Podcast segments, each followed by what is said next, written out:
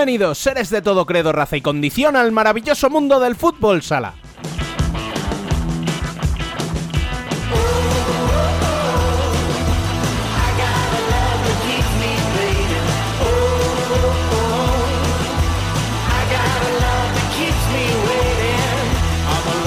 Acabó la fase de grupos del Mundial de Lituania 2021 con grandes partidos, los favoritos cumpliendo y alguna que otra sorpresa. En Futsal Corner te hemos ido informando diariamente de todo lo que sucedía en nuestras redes sociales y es tiempo de análisis antes de que arranquen los octavos de final. De ello, de la primera jornada de la primera femenina y de mucho más, nos reuniremos durante las próximas dos, dos horas, sí, con los mejores protagonistas.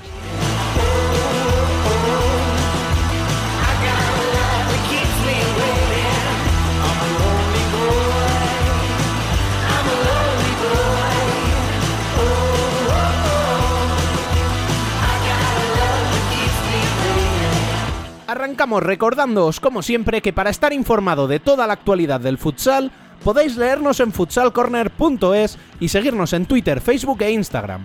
También podéis uniros a nuestro grupo de Telegram y seguirnos en nuestro canal de YouTube. Al habla, Rubén Robles. Sean todos bienvenidos a Futsal Corner, una visión global del fútbol sala.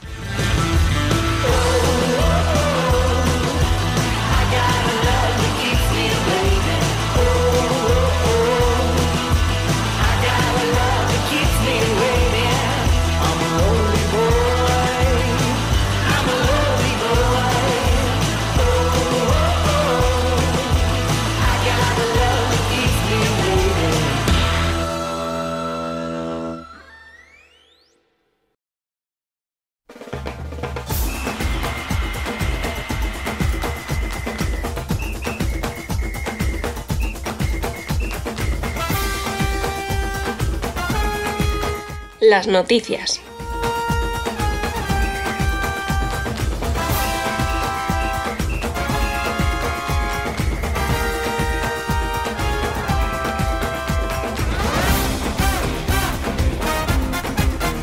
Terminó la fase de grupos y con ella conocemos los 16 equipos que avanzan a octavos de final y las 8 primeras eliminadas.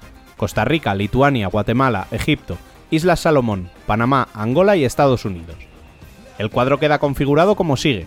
Rusia se enfrenta a Vietnam el próximo miércoles a las 4 y media de la tarde, hora española, y se enfrentaría en cuartos al ganador de Argentina-Paraguay a la misma hora, pero el jueves. Por el mismo lado del cuadro, Venezuela y Marruecos se enfrentan el miércoles a las 7 horas para disputarse los cuartos de final con el ganador del Brasil-Japón.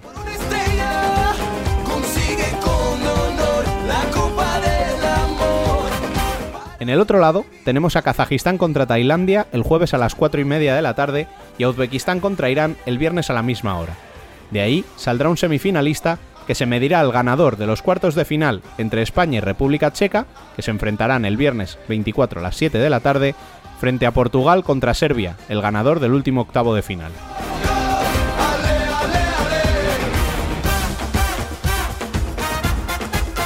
Y este fin de semana, además, arrancó la temporada oficial en la primera Real Federación Española de Fútbol Femenina, con grandes partidos y alguna sorpresa.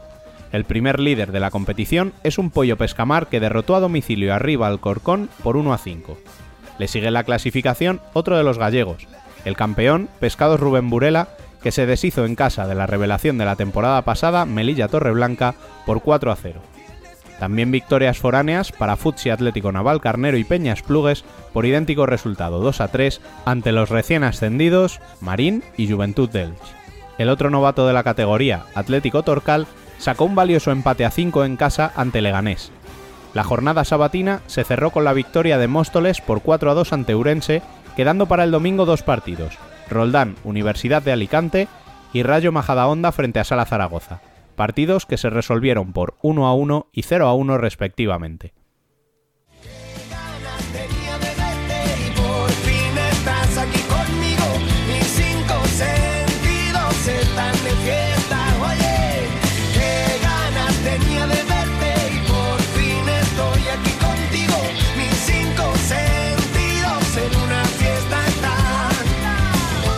Debate.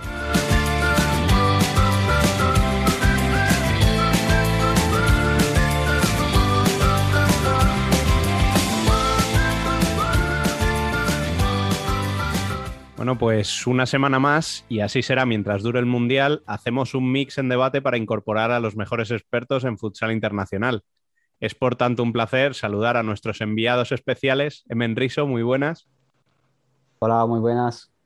Bueno, ¿cómo está siendo la experiencia en Lituania? Eh, de momento muy positiva, la verdad, muy positiva. Bueno, debo decir que Dani me había puesto en el guion que dijera el nombre de la ciudad, pero no me he atrevido, o sea, directamente. y... y con él allí también está Ricard Ferrer. Bienvenido al debate, muy buenas. Hola, muy buenas Rubén, gracias por contar conmigo. Bueno, eh, ¿cómo estás viviendo tú el Mundial? La verdad, con mucho frío, no os voy a engañar, esto es inevitable, pero como dice Emen, una experiencia muy positiva, el poder estar cerca de, de los mejores jugadores del mundo, verlos en directo, es, es una pasada, un espectáculo. ¿Es la primera experiencia que tienes de este tipo? Sí, en un mundial, sí. Espero que no sea la última. Y también se viene por aquí David Candelas. Muy buenas. Hola, buenas noches, ¿qué tal? Bueno, con ganas de octavos ya. Con ganas de día de descanso. Estoy un poco saturado de ver cuatro partidos al día. Creo que necesitamos un respiro todos. Bueno, y como siempre que hay un debate, aparecen por aquí Dani López. Aquí estamos, por supuesto. Bueno, me iba a perder esto. e incorporamos a Bielizque. Bienvenido, amigo. Muy buenas, ¿cómo va? Bueno, hay mucho que analizar, así que os voy a preguntar uno por uno para que me deis vuestra valoración de lo que ha sucedido en cada grupo, ¿vale? Empezamos por el grupo A, eh, donde finalmente eh, pasan de grupo eh, si no estoy equivocado, a ver por dónde lo tengo, que me he perdido. Eh, Kazajistán y Venezuela. Eso es, Kazajistán y Venezuela. Venga, Ricardo, ¿empiezas tú? Si queréis empiezo yo, eh, porque seguramente vamos a tener aquí opiniones contrastadas en este grupo. ya por creo, que creo que ya sabéis por dónde voy, ¿no? creo que se han cumplido en los, los pronósticos, ¿no? Kazajstán como primera de grupo. Y en, el segunda, en la segunda posición, Venezuela pasando, bueno, pues yo la verdad no confiaba demasiado, a mí me ha sorprendido.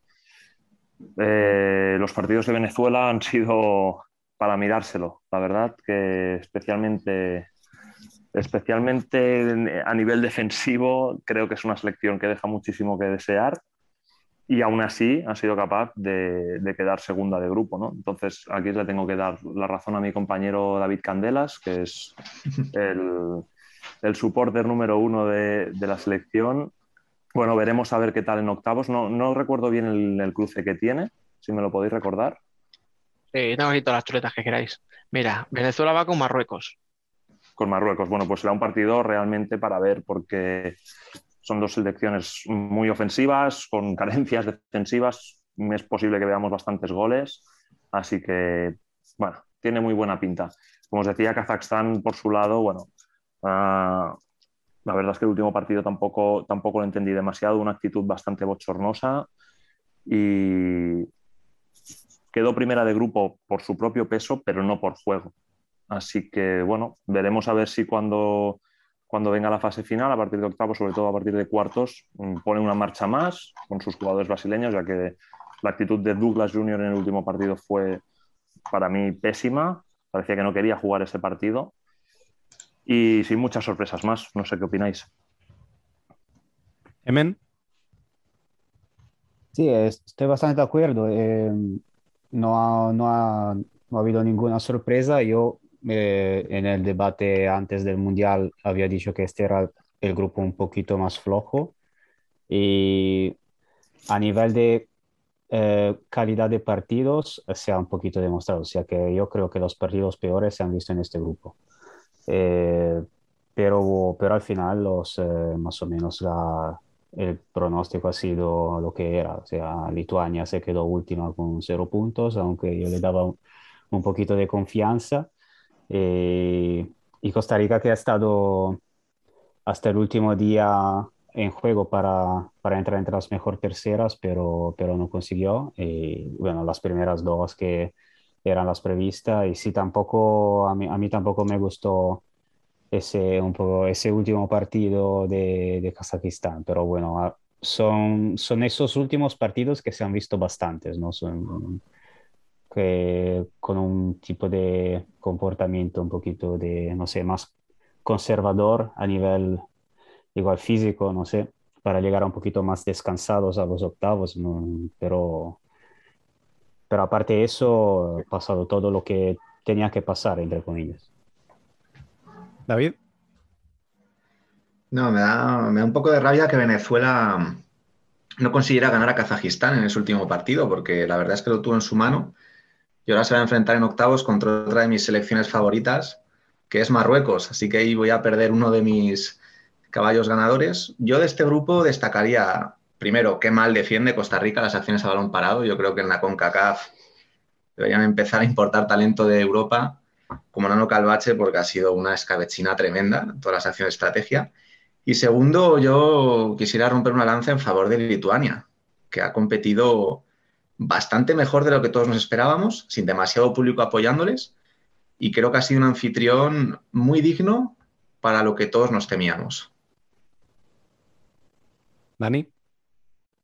Estoy, a ver, un poquito, como me quedo con un poquito de cada. Por ejemplo, eh, estoy con Ricardo en que el último partido de Kazajistán ha sido muy malo. Es verdad que, bueno, verían relativamente fácil eh, conseguir el liderato y a lo mejor se dejaron ir, pero a mí no me gustó el partido que hicieron. Tampoco es que me enamoraran en los dos primeros, pero bueno, es lo que estaban diciendo ahora eh, el resto. O sea, el grupo era muy flojo comparado con otros y, es que era normal que quedara primera sí o sí. Sin embargo, a mí sí que me ha gustado Venezuela dentro de sus limitaciones. Eh, creo que no ha hecho mal papel, es verdad que ha sido todos resultados muy cortos.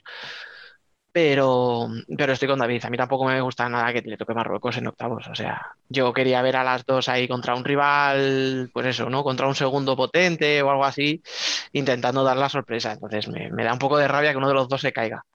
Pero bueno, creo que va a ser un partido, bien, relativamente entretenido y, y veremos, pero vamos. Y Costa Rica eh, dio lo que tenía que dar. A lo mejor el primer partido fue bastante peor de lo que yo me esperaba con, con Kazajistán. Y Lituania, efectivamente, cuando luego analicemos el resto de los grupos, eh, ha habido últimos de cada grupo que no han puntuado y dentro de eso a mí me parece que Lituania no ha sido ni mucho menos la peor, sobre todo a lo mejor por, por, lo poco que, que teníamos sobre ellos de expectativas, ¿no? Pensábamos que iba a ser la peor selección a lo mejor de, de las 24 y personalmente por sensaciones no me lo ha parecido. Bien. Y por decir algo distinto a lo que ya habéis comentado y no por tirarle flores a Kazajistán, pero con lo que comentamos aquí en el podcast, no recuerdo si quedó grabado, fue off the record, eh, me imaginaba algo incluso peor de Kazajistán. Eh, no creo, o sea, van a llegar lejos porque a priori se supone que están en el lado fácil de, del cuadro, en las eliminatorias, pero pensaba que que incluso Venezuela, incluso Costa Rica serían capaces de darle algún susto con lo que nos comentaba nuestro amigo Dani. Creo que eso fue lo de recorrer. bueno, pues nos comentaba que la preparación no había sido la mejor y que habían pasado cosas extrañas. Mm. Dejadme que os comente, ya que estamos aquí en y yo como insider, a, a, raíz del comentario de David, ¿no? de que Lituania no ha tenido mucho, mucho cariño por parte de su público es bastante sorprendente, eh, por lo menos aquí en Klaipeda, donde estamos nosotros, que no hay, no hay casi ningún tipo de publicidad, ningún tipo de, cartel, de eslogan anunciando la, Copa del Mundo. Mm, yo no sé si realmente los lituanos se han enterado de que su selección nacional está jugando el Mundial y que se está celebrando en casa, porque es que hasta que no llegas a 50 metros del pabellón, no hay ningún, ningún anuncio. Entonces, bueno, Sí, es un poco extraño. Para nosotros nos esperábamos, la verdad, otra cosa, más, más ambiente, más, bueno, más cosas relacionadas, ¿no? Más actos, más eventos relacionados con, con, la, con todo un evento como es el Mundial y no ha sido para nada así. Sobre todo porque se suele decir en estos casos, ¿no? Que cuando una selección no es muy potente y organiza un evento así, como que le puede servir de estímulo, ¿no? Que la gente se engancha al deporte, o sea, al fútbol sala en este caso, que la selección pueda pegar un acelerón, tal, pero claro, mm, más allá de la buena imagen que decimos que ha dejado, es verdad que. Si no hay un ambiente, si no hay ni un solo cartel, pues poco le va, de poco le va a servir a, a Lituania, ¿no? Este mundial. Ya veremos en Kaunas o Vilnius si cambia algo, pero aquí es, eh, y además es una ciudad pequeña, o sea, no la hemos, eh, se puede dar una vuelta en un día a toda la ciudad y no hay ningún, ninguna señal de que hay, de que está un mundial de futsal aquí. Hasta que no llegas al palacio no, no hay nada. Entonces, no, un poquito, es un poquito, te hace entender por qué al final no va, no va muchísima gente. Claramente ayer había mucho porque era, era domingo, estaba Brasil, estaba Portugal, Ricardinho, cosas así. Igual ha traído un poquito más gente. Y también han empezado a dar billetes eh, gratis a niños con descuentos y eh, ha, ha, empezado a venir un poquito más de gente, pero a nivel de promoción general no, no, se ve, no se ha visto prácticamente nada. En fin, pues lo de siempre. bueno, pues vamos con el grupo B, del que clasifican Rusia y Uzbekistán. Eh, cuéntanos un poco, Emen. Bueno, aquí también Rusia ha hecho lo que tenía que hacer, eh, ganando, ganando las tres. Quizá aquí tenemos un poquito la, eh, un poquito la decepción de los grupos, o sea, la, eliminación de Egipto que daba, creaba algunas dudas al empezar el Mundial por haber cambiado, por haber dejado en casa jugadores como Moza, que, es super, super, que era súper importante para la selección, por haber cambiado el entrenador eh, bastante tarde. Y al final, eh, al final se ha quedado fuera. Y ha sido, esta ha sido un poquito, digamos, quizá la sorpresa negativa del, de los varios grupos, esta eliminación de Egipto, que por, eh, que por historia sobre todo se, se, esperaba un poquito más. Por el resto, eh, los dos, eh, las tres victorias de Rusia se, eran bastante previsibles y bueno, Uzbekistán que celebra el, el, pase como, como segunda, que la habíamos puesto como posible mejor tercera y al final va, va como segunda. David. No, recalcar lo que ha dicho Emen, que Uzbekistán ha hecho un trabajo excelente en los últimos meses. Para mí fue el que mejor calendario de preparación tuvo, junto con Japón, y eso se ha terminado demostrando en este grupo.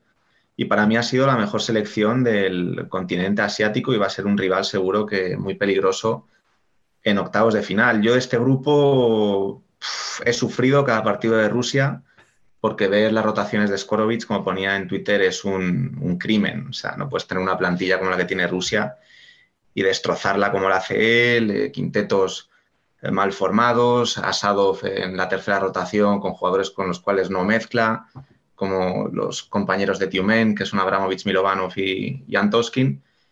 Aún así van sobrados, mm, lo que decimos siempre, ¿no? Imaginaros si tuviera un buen entrenador en el banquillo, que hiciera los cambios como Dios manda, de acuerdo a lo que pide un partido, al rendimiento del jugador y al cansancio. Vamos a ver si les da para ganar el Mundial. Yo creo que sí, pero que si lo ganan será a pesar del entrenador que tiene en el banquillo. No hay debate internacional sin su palo a Skorovic. Esto es tradición ya. Dani. Es que me, es que me jodéis detrás de David porque le voy a copiar todo. es que te juro que esa frase la estaba yo pensando. Digo, si, si gana Hostia, Rusia. El lo has hecho tú, ¿eh? O sea. No, no, iba a decir, es que si gana Rusia va a ser a pesar de Skorovic. Es que tenía esa frase yo en la cabeza, te lo juro.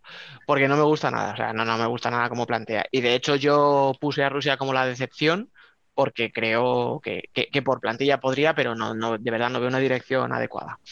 Puede ganar el mundial, me callará y es lo que hay. Pero a mí no me convence. Eh, de hecho, el partido contra Uzbekistán eh, me dejó ciertas dudas.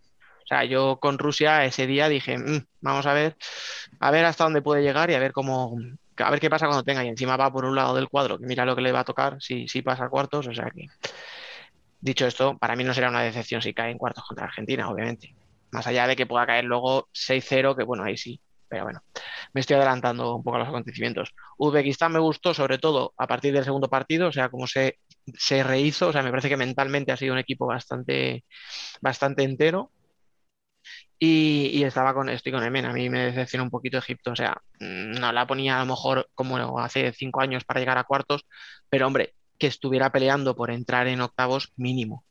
Y, con ese 9-0 del primer partido es que se quedó totalmente fuera. Entonces, un poquito más decepcionado. Es el ejemplo de que os decía. O sea, me gustó más Lituania en cuanto a, actitud, etcétera, etcétera, que un equipo como Egipto que me pareció súper indolente y que al final acabó pagando ese resultado.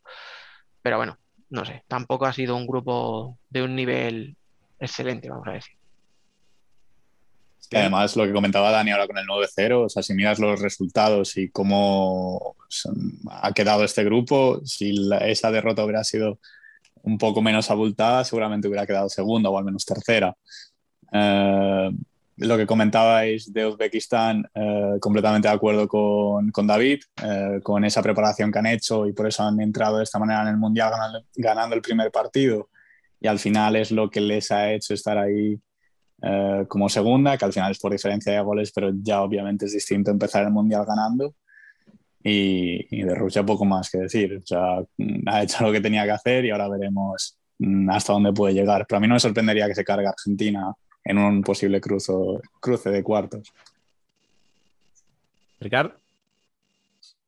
Bueno, yo añadiría a vuestra frase preferida de que Rusia puede ganar este mundial pese a Skorovic y pese a la portería. Es algo que, que Rusia lleva acarreando mucho tiempo. No puedes tener un quinteto, yo creo, top mundial con Rómulo, Robinho, Chiscala y Afanasiev y luego tener a un portero que no te dé seguridad, ¿no? Como pues Putilov o Saider o, cualquiera de ellos. Eh, aún así, bueno, yo sí que difiero un poquito con, vosotros. Creo que Rusia ha sabido contemporizar muy bien, ha, sabido gestionar bien los esfuerzos. Salió muy tranquila del primer 9 a 0 contra, contra Egipto. Luego, vale, supo sufrir, es verdad, contra Uzbekistán en un partido un poquito raro.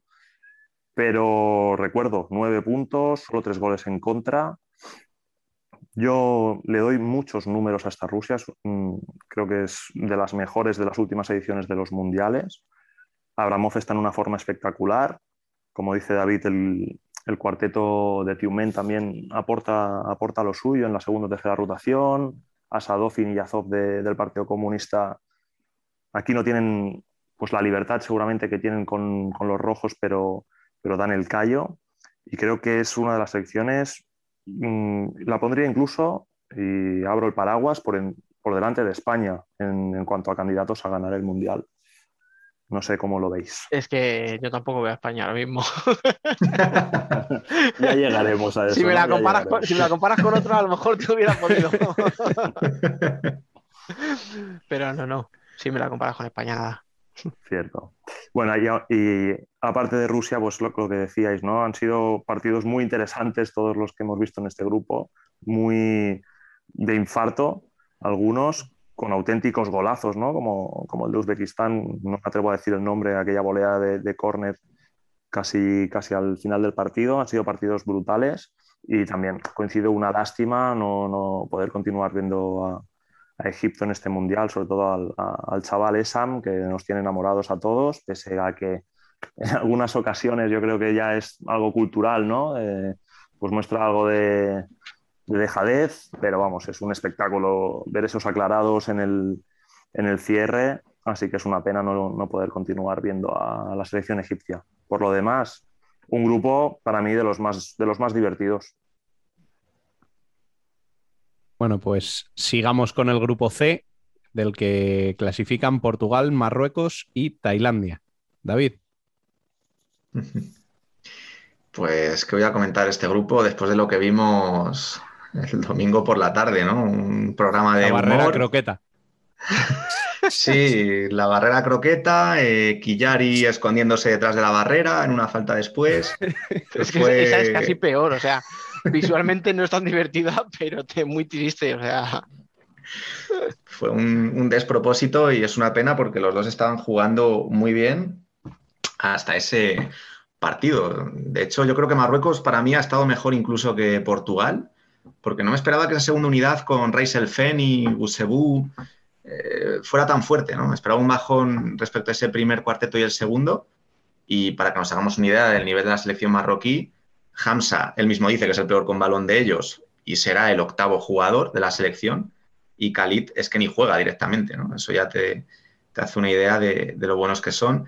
Y respecto a Portugal, mi sensación es muy parecida a la que tengo con Rusia y Skorovic.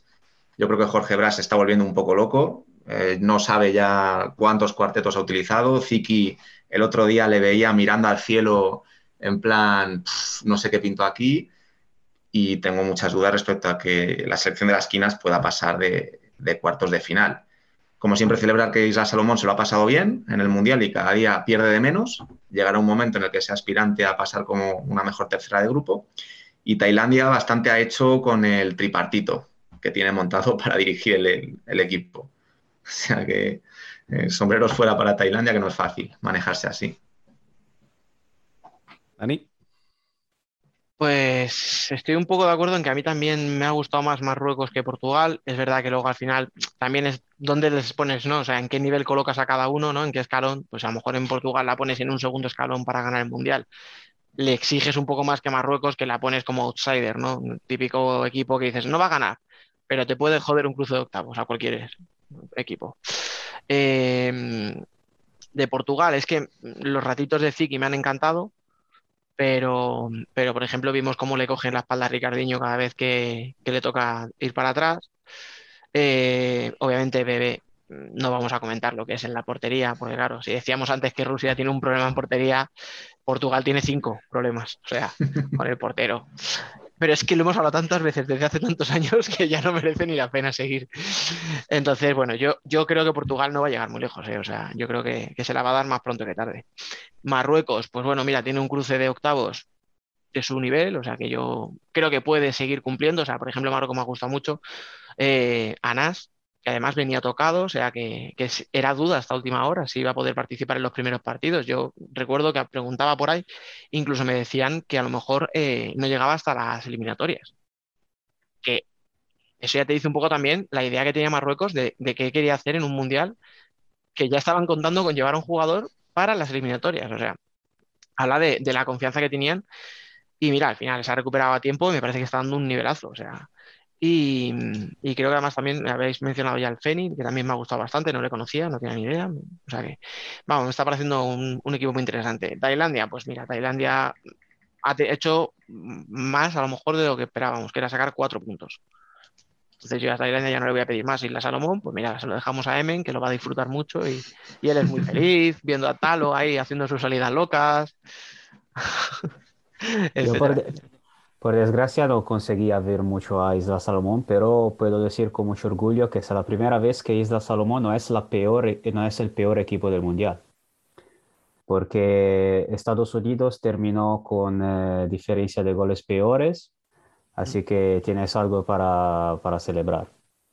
Menos 20, ¿no? Eh, Acabado. Acabó con menos 20, con dos goles, dos solo dos goles marcados y Isla Salomón con, con cuatro. Entonces, eh, eh, ya tienen, ha mejorado en algo, ¿no? Como dice David, eh, cada, cada vez mejoran en algo. Quizá en 2000, no sé, en el 20, siglo 22 podrán, podrán aspirar a, los, octavos de fin. Los nietos de Emen comentarán ¿no? la, clasificación de Isla Salomón a, octavos. No, pero fuera broma, siempre mucho respeto porque se lo merece. Porque es un, es un placer ver jugar equipos así, para mí, por cómo veo yo el deporte, aunque se, se, llevan palizas todas las veces, pero eh, son, son un buen ejemplo para mí. Y bueno, sobre el resto, para añadir algo sobre el resto, yo, a mí también me gustó mucho Marruecos, que prácticamente nunca había visto, porque era casi invisible durante la pretemporada y la última vez era durante la, la Copa de África del 2020, entonces no, no, la conocía mucho y me ha gustado muchísimo. Y sí, por, Portugal tiene, sigue teniendo su, un poquito esas dudas que tenía antes del grupo, de la fase de grupo, y veremos que veremos qué hace con Serbia, que va a ser un rival muy duro en los octavos. Ahora sí, Biel. Eh, yo iba a hacer un poco un mix, porque si ves la clasificación, como han terminado quedando el Portugal, Marruecos, Tailandia y Isla Salomón, eh, sí que a lo mejor es lo que esperábamos, pero un poco lo que comentaba Dani, que las expectativas que ponemos a cada una de las selecciones, pues sí que igual te deja un regusto distinto a lo que esperábamos o lo que se espera de ella. Em, sí que a Marruecos creo que ha hecho un mejor papel o que con más posibilidades de, llegar lejos. Luego también al final dependerá de cómo de, ese Brasil, pero, pero yo creo que igual Marruecos merecía mm, darle un sustito más grande a Portugal y Tailandia lo que comentaba David, que con la preparación que han tenido y estos meses previos con esta triple cabeza que cada uno decidía un poco a lo suya, eh, pues demasiado bien ha ido. Ricard. La verdad es que voy a reiterar todo lo que habéis dicho, ¿no? Muchas dudas con Portugal, sobre todo a nivel de dirección y a nivel de portería, y también a nivel de André Coello, voy a decir. Yo no entiendo mm, el juego de este tío, pero bueno, voy a dejar la pullita allí.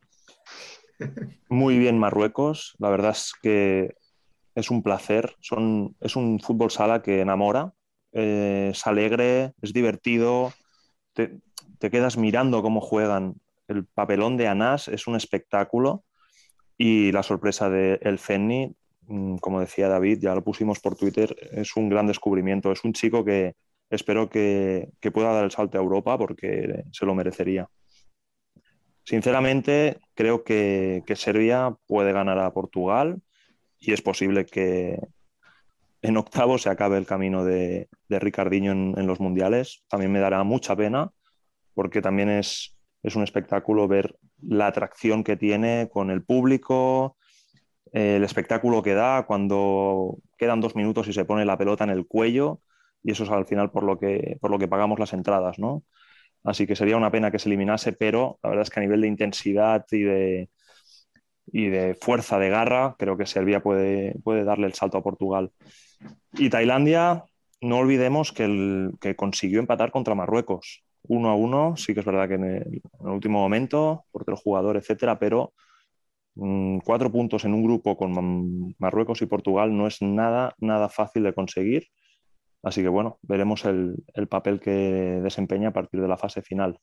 De Isla Salmón, lo habéis dicho todo. Mm, lo último que, diré es que quien no lo haya visto, si pueda, que recupere las palabras de, su capitán, de Lio Tragomo, de hace unos años, que, está dando vueltas ahora por Twitter, explicando cómo viven allí ¿no? los, los habitantes de Isla Salomón cada vez que hay una participación de su selección nacional en un mundial se para el país, todo el mundo lo vive como si estuviera ahí jugando en la pista y esas palabras se emocionan solo de oírlas y luego ves esa emoción, cómo se traslada a la pista y cómo sus jugadores se dejan la piel. Así que un aplauso por ellos y, ojalá los podamos ver en, la, en el próximo Mundial. Yo, si me permite, Rubén, antes de cambiar de, grupo, es que al hilo de lo que decía Ricard y de lo que hemos comentado de Isla Salomón, también hubo un, un día o no el debate en las redes no, es que el nivel es muy bajo, es que claro, es que habría que meter más europeas, más sudamericanas. Y yo precisamente, o sea, creo que lo que estamos hablando de Isla Salomón es que es, lo, es la esencia de un mundial. O sea, son equipos que no van a ganar nunca un mundial, que, que difícilmente van a ganar un partido, pero te aportan otro punto de vista. O sea, es otro estilo de juego, es otra cultura. O sea, para ver competir a equipos muy potentes, pues ya tenemos otro tipo de torneos o ya tendremos ahora las eliminatorias. Y yo creo que es necesario, o sea, equipos como Angola, equipos como Isla Salomón, creo que son necesarios en un mundial. Entonces, ¿quieres meter 32 países y ampliar el cupo de UEFA, de, eh, de Conmebol, etcétera? Perfecto, vale, amplíalo. Pero no quites plazas a Oceanía, no se las quites a, a África, etcétera. O sea, eso no me parece, no me parece que sea un mundial. Al final de eso tenemos que estar todos. Sí, los discursos aquí de, de lo, o sea, a veces parece ver comentarios como que los, eh, todos los equipos de grupos tienen que ser candidatos para ganar, ¿no? Pero es claro que de, de las varias confederaciones haya equipos que sean un poquito peores. Eh, se puede, quizá con, si sigue con 24 equipos, se puede hablar de eh, de la distribución de los equipos, porque por ejemplo para mí cuatro equipos de CONCACAF son un poquito demasiado. Pero de allí a decir que hay, tiene, tiene que haber como 20 europeas y cuatro otros pringados, no, sinceramente. Mm, pero escucha, también por ejemplo se decía cinco asiáticos, pues los cinco asiáticos están en octavos. Pero ¿de Sí, no, cuántos, no, de de- la, ¿cuántos de la CONCACAF están en octavos? Creo que ninguno. Eso sí, ninguno. Ninguno, ¿verdad? Mm. Bueno, quizás simplemente toca replantear un poquito cuántas plazas se le da a cada, a cada confederación, ¿no? Sí, no, yo creo, por ejemplo, con CACAF que tiene cuatro, como África, creo, ¿no? Eh, no, menos. África tiene tres, tres, sí. o sea, tiene más CONCACAF que África, que como nivel yo creo que África es, ok, que no tienen muchísimas selecciones, porque muchos países ni tienen selección, pero yo creo que como nivel han demostrado ser mucho mejor de, la, de lo de CONCACAF, seguramente. No, la verdad es que no sé si sabéis vosotros cómo se eligen los cupos, pero lo que decís, o sea, a lo mejor si va por coeficientes, mm, quitarle una plaza con CACAF y dársela a África, por ejemplo, Bueno, y seguimos ya con el grupo D, en el que clasifican Brasil, República Checa y Vietnam.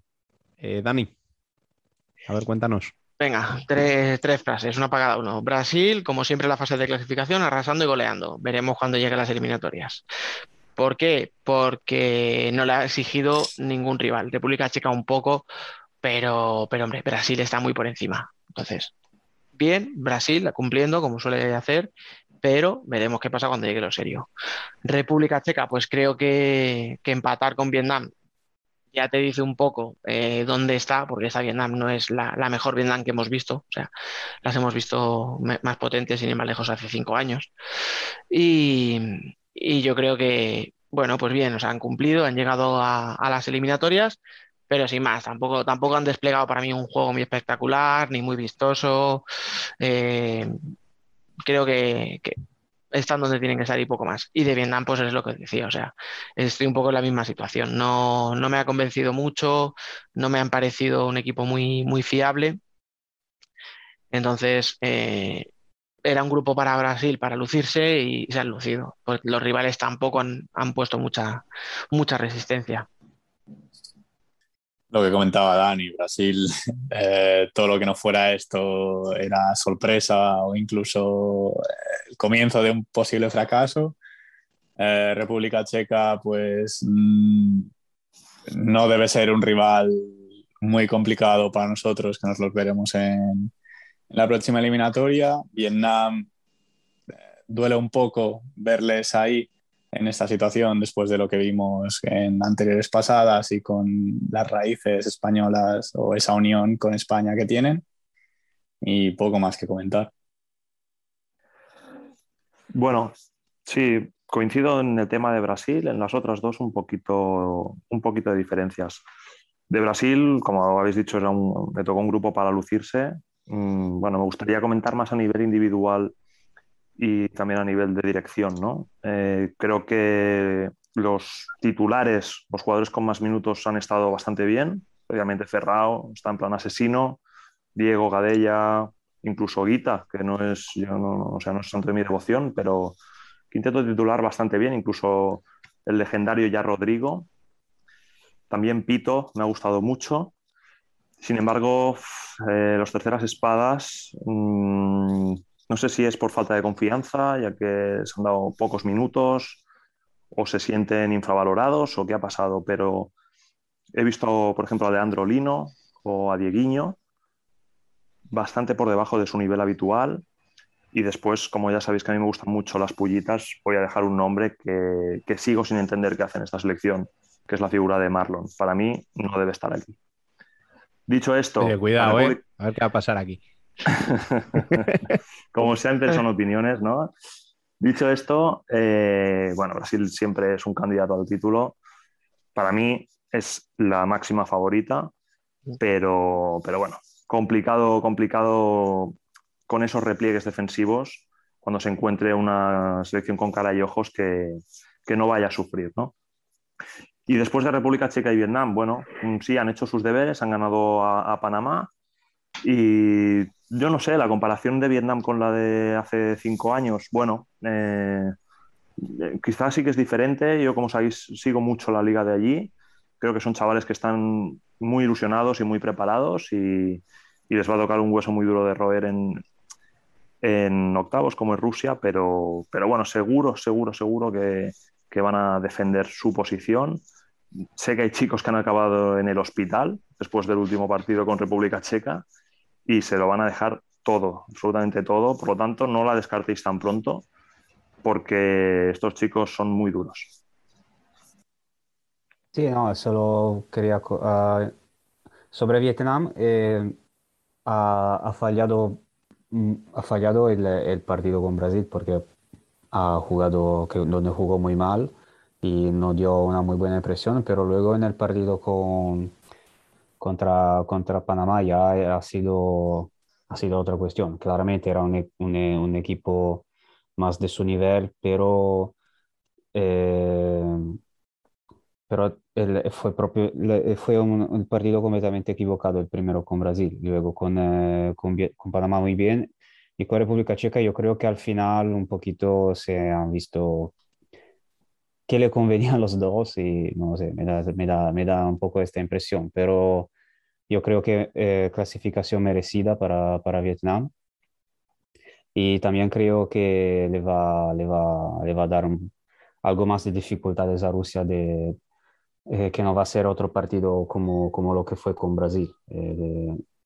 sobre República Checa, no entiendo por qué jugó Libor Gerkac contra, contra Brasil, por ejemplo. O sea, muy, mucho honor para él a jugar un mundial a 46 años, pero no entiendo, o sea, tiene esa eh, balada que es un, quizá es el mejor portero de República Checa y no, no, entiendo, no he entendido mucho por qué no, por qué no ha jugado y por qué ha jugado, porque ha jugado ese portero. Y que ha resistido en la primera mitad, tampoco lo ha hecho mal, pero luego creo que ha, ha sido un poco, un poco determinante esta, esta elección.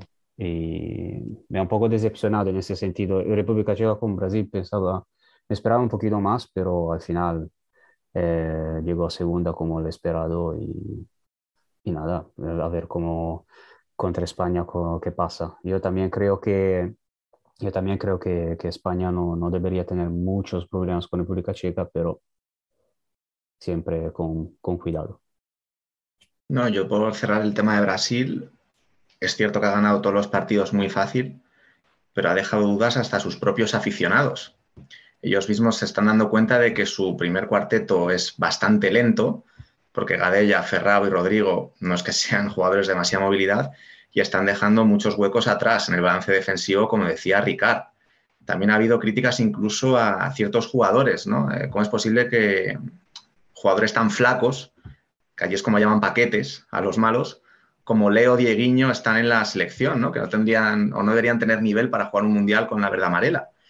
Y es cierto que ahí Marquinhos Xavier, en vez de llevar a los mejores, ha llevado a aquellos que más adaptan a su idea, pero bueno, para que todos tengamos en cuenta que en Brasil tampoco tienen todas consigo, como a lo mejor nosotros en España. Y para cerrar este grupo, yo decir que el venezolano Batana deberían darse con cuidado, porque después de dejar a sus mejores jugadores fuera, como Carlos Pérez y Oscar Hinks, todas las críticas que recibió de Oscar Hinks incluso en Instagram diciendo que el seleccionador había aceptado dinero de representantes para llevar a otros jugadores en vez de a ellos, que les clasificaron en la CONCACAF, ha hecho el ridículo en el grupo, porque ha estado muy por debajo del nivel que se le presuponía a Panamá.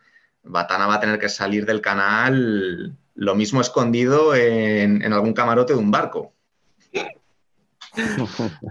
déjame, déjame añadir, por favor, un nombre a la selección de Panamá que tampoco conocía y la verdad es que me ha sorprendido mucho, que es Castrellón. No sé qué os ha parecido el chico zurdo, pero para mí ha sido una de las grandes sorpresas del equipo y como dice David, todo lo demás ha sido bastante decepcionante, pero Castrellón en concreto es uno de esos que, que se le va a poner la lupa encima. Mm. Ah, digamos que como la selección está un poco mediocre, ¿no? Como que ha sobresalido, se le ha notado más lo que ha hecho. Pero vamos, sí, sí, el día de. Fue el día de Brasil, ¿no? Que hizo un partidazo, me parece. Sí. Yo, si me dejas un poco de puntualizaciones de todo lo que habéis dicho, que empezar, empezar a hablar tiene una cosa buena, que es que no te quitan lo que querías decir, pero luego te da mucho que pensar. No, por ejemplo, lo de, lo de los porteros no voy a mencionar porque ya he tenido muchas peleas con eso de que jueguen segundos, terceros porteros, de que aquí juega hasta el utillero, si, si tiene guantes y, rodilleras, también le ponen a poner, pero bueno, en fin. Pero es que lo de Bajala, que decía Emen, ¿no? que no entendía por qué no había jugado contra Brasil, es que encima cuando ha salido lo ha hecho bien. Porque dice, bueno, si juega Gerkach todos los partidos. Y dices, bueno, te cae la duda, no, a lo mejor no ha llegado bien, está en un mal momento, tal, pero es que lo que, lo que le hemos visto era muy bueno. sea que ahí, ahí también entiendo que, no sé, no sé, ve lo que decís. O sea, es como dar por perdido el partido de antemano y hoy le dejamos el homenaje al, al señor mayor. Bueno, pues ya está, muy bien. Enhorabuena, pero a mí no me gusta, no me gusta nada. Y de Brasil, que habéis comentado los nombres y tal del, del primer cuarteto, es que David, ¿qué hacemos? Claro, nos quejamos de los del Excel, pero si tiramos un cuarteto muchos minutos, los del segundo cuarteto se quedan ahí como con la moral baja. No, pero el problema es que Rocha, Leosiño, Artur y los del fondo del banquillo, que decía Ricard, tampoco bajan. Porque si os fijasteis contra Panamá, hubo varios contraataques en los que había hasta tres jugadores de Brasil por detrás de la línea de balón. Que subía Castrellón con Mulord y, y Ortiz solos, directamente contra Guita y el cierre que estuviera en cancha. Eso tienen que andarse con ojo porque les coge Irán mismamente con la pegada que tienen y les pasa lo de 2016. Yo quiero pensar que habrá un cambio de mentalidad.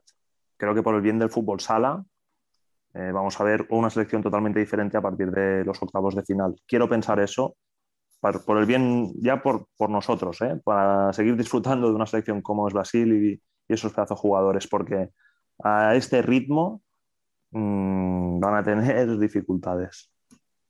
Y la última, los que veis más la, liga brasileña, ¿qué le pasa a Lino?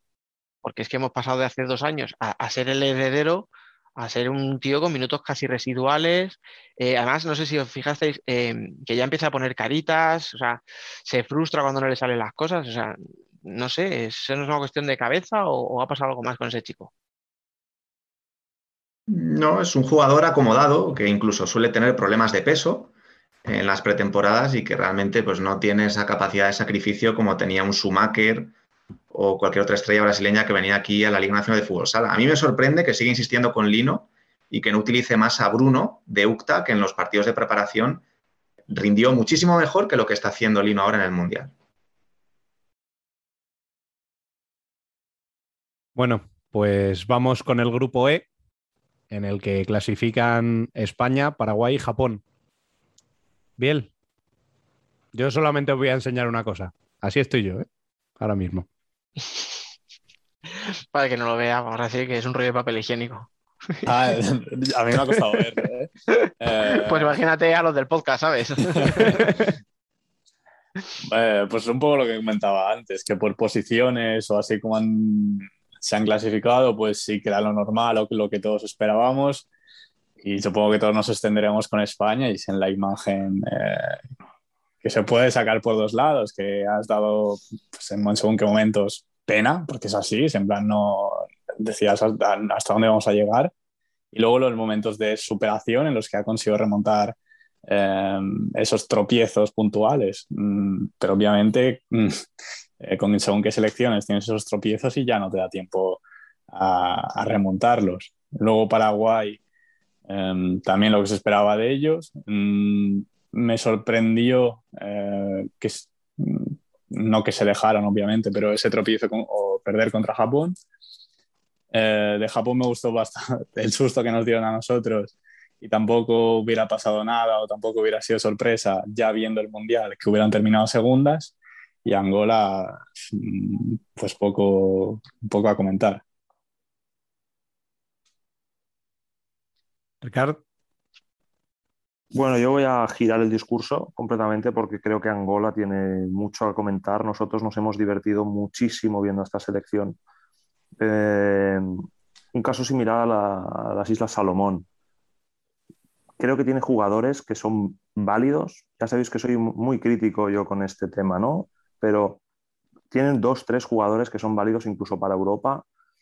Y la ilusión que derrochan, sobre todo Manosele, el número 10, yo, incluso el pivot Guga, son jugadores que, tienen mucha calidad tanto en el regate, en el uno contra uno, en el pase. Eh, son sacrificados, son intensos, evidentemente tienen carencias tácticas, pero, pero bueno, una selección brutal. No sé si, si habéis visto, por ejemplo, y le ha hecho tres o cuatro rotos Manosele al Chori, a Raúl Campos, que incluso ha hecho una elástica que se ha, bueno, se ha quedado el pabellón loco brutal. Me ha encantado Angola. Una lástima que no haya podido puntuar. Mm, en el partido de hoy de Japón y Paraguay, pues la verdad no esperaba la derrota de Japón. Creo que Japón mostró una, una cara espectacular contra España, hizo un partidazo. Y todos creíamos que iba a acabar segunda de grupo y sin embargo, bueno, nos falta por ver ese partido porque era en otra sede, nos lo pondremos ahora, pero, pero bueno, veremos a ver el papel, el papel en octavos. Y en cuanto a España, bueno, pues ahí sí que coincido con Biel, ¿no? Eh, una de cal y una de arena un poquito. En el partido contra Japón vimos una España que supo reaccionar, la verdad es que me gustó mucho la actitud del equipo, sin embargo hoy, por ejemplo, pues contra Angola no, no ha sido así, ¿no? un poquito parecido a, Rusia, a Brasil. Yo espero un, un, cambio total de mentalidad y de actitud de estas selecciones a partir de la fase final. Yo creo que antes de empezar el Mundial, tanto Rusia como Brasil como España ya, ya se ven campeonas de grupo. Entonces van a gestionar minutos, van a gestionar emociones, a gestionar lesiones, etcétera. Y a partir de octavos espero y deseo ver partidos totalmente diferentes a los que hemos visto en, en fase de grupos. Destacar también la, poca participación de Mellado, me llama bastante la atención dada la gran temporada que ha hecho. Y por último, maldecir, maldecir las pocas oportunidades en el uno contra uno que se les permite a España. Hoy, hasta la segunda parte, hemos tenido que estar gritando a Adri que por favor intentase algún regate, porque es que no había manera, no, no existe uno contra uno ni siquiera contra Angola. Yo no sé si es que no está permitido o si es que la estructura y la, mentalidad del equipo tiran por otro lado. Evidentemente a los aficionados nos gusta más ver ese tipo de acciones y bueno, veremos si, si cuando sea necesario, pues Adri saca la magia de su chistea, Chino, Mellado, etcétera, porque realmente es lo que, lo que nos gusta.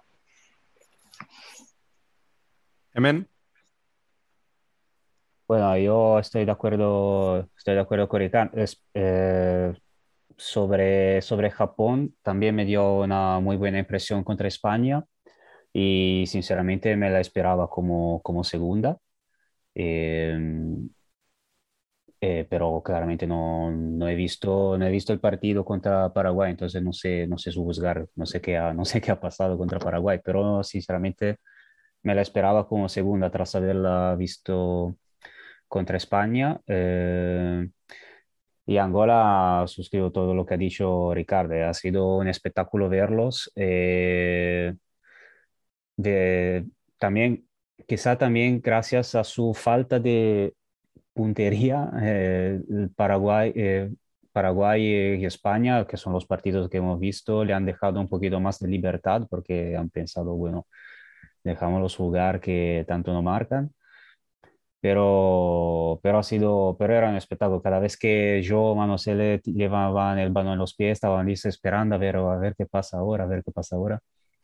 Y ha sido realmente un verdadero espectáculo. Y la, lástima, habría sido curioso verlos si, si hubieran conseguido nacionalizar esos, esos famosos jugadores que, que llevamos eh, mencionando desde, desde hace tiempo, porque, ok, igual Bingyo no es, no es el pivo que te marca la diferencia en un mundial, pero por lo menos es un pivot con un poquito más de experiencia, quizá un poquito más de eficacia de, de Google, que también ha, hecho, ha hecho un buen mundial. O lo Egash Casintura de, de, que juega en Rusia, que también es un jugón. E igual eh, seguramente habrían sido muy, muy útil para, para, para Angola.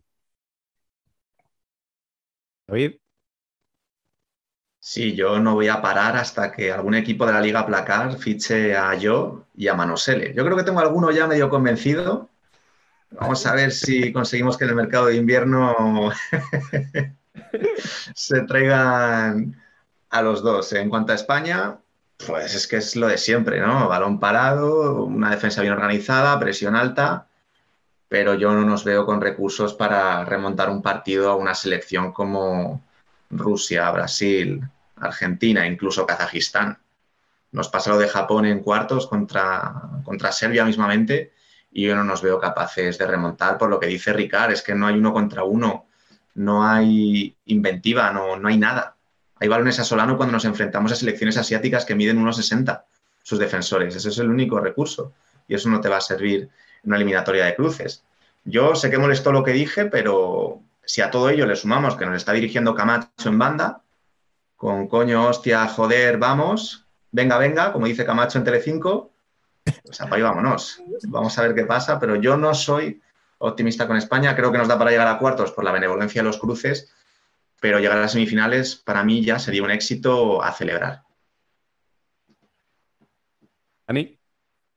Pues es que esto, esto es un poco las mismas. A mí es que España no me transmite, o sea, y me da rabia, porque yo veo los jugadores y digo, joder, esos jugadores son de categoría. O sea, un tío como Raúl Gómez es un tío con gol, un tío que tiene potencia, que eh, Adolfo, Adolfo me parece que es de los pocos que ve otro ritmo. O sea, creo que Adolfo y, y Borja llevan una marcha más que el resto.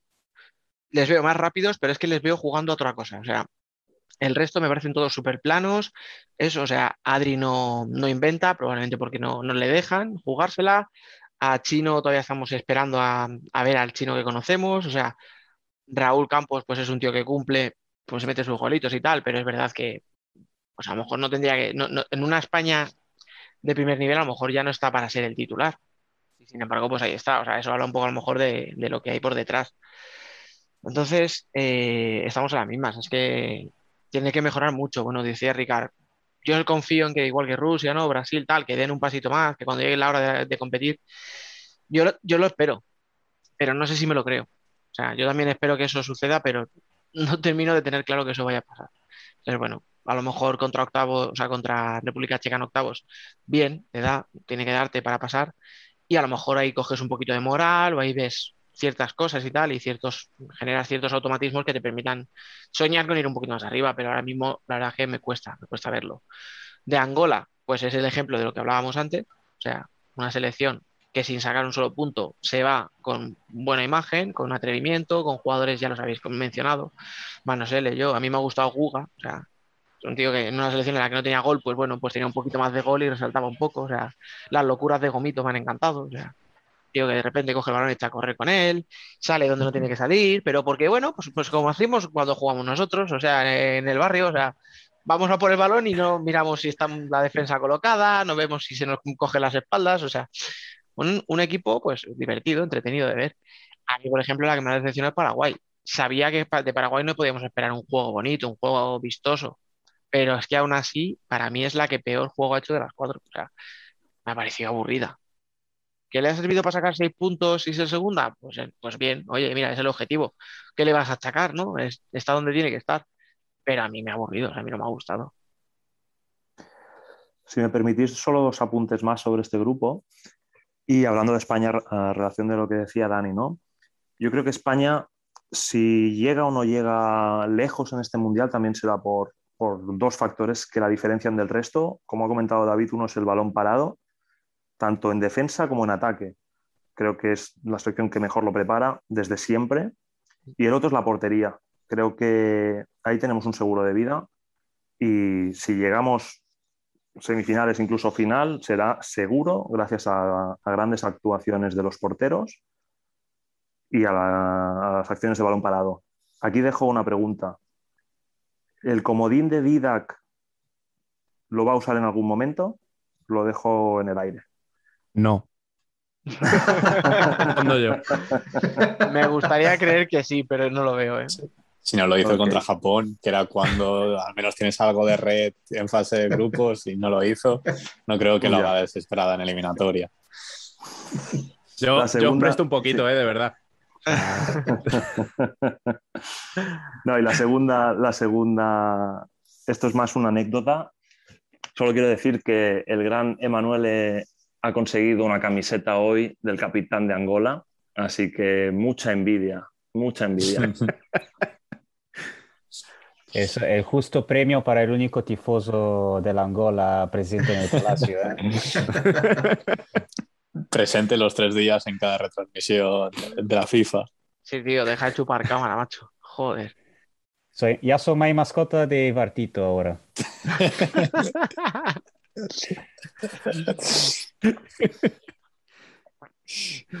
bueno, vamos con el último grupo en el que se clasifican Argentina, Irán y Serbia. Eh, Ricardo, empiezas tú con este. Voy a empezar de abajo arriba, si os parece, y os voy a dejar las, las dos primeras para, para, vosotros, porque sinceramente no he podido ver demasiado, por más de que, que me hubiese gustado. Bueno, comentar que, que, hoy hemos estado viendo el Serbia-Estados Unidos Creo que. Ya lo siento. Serbia- no, no lo sientas tanto. Me ha gustado mucho poder ver a, a Serbia porque tenía muchas ganas. eh, creo que es un equipazo.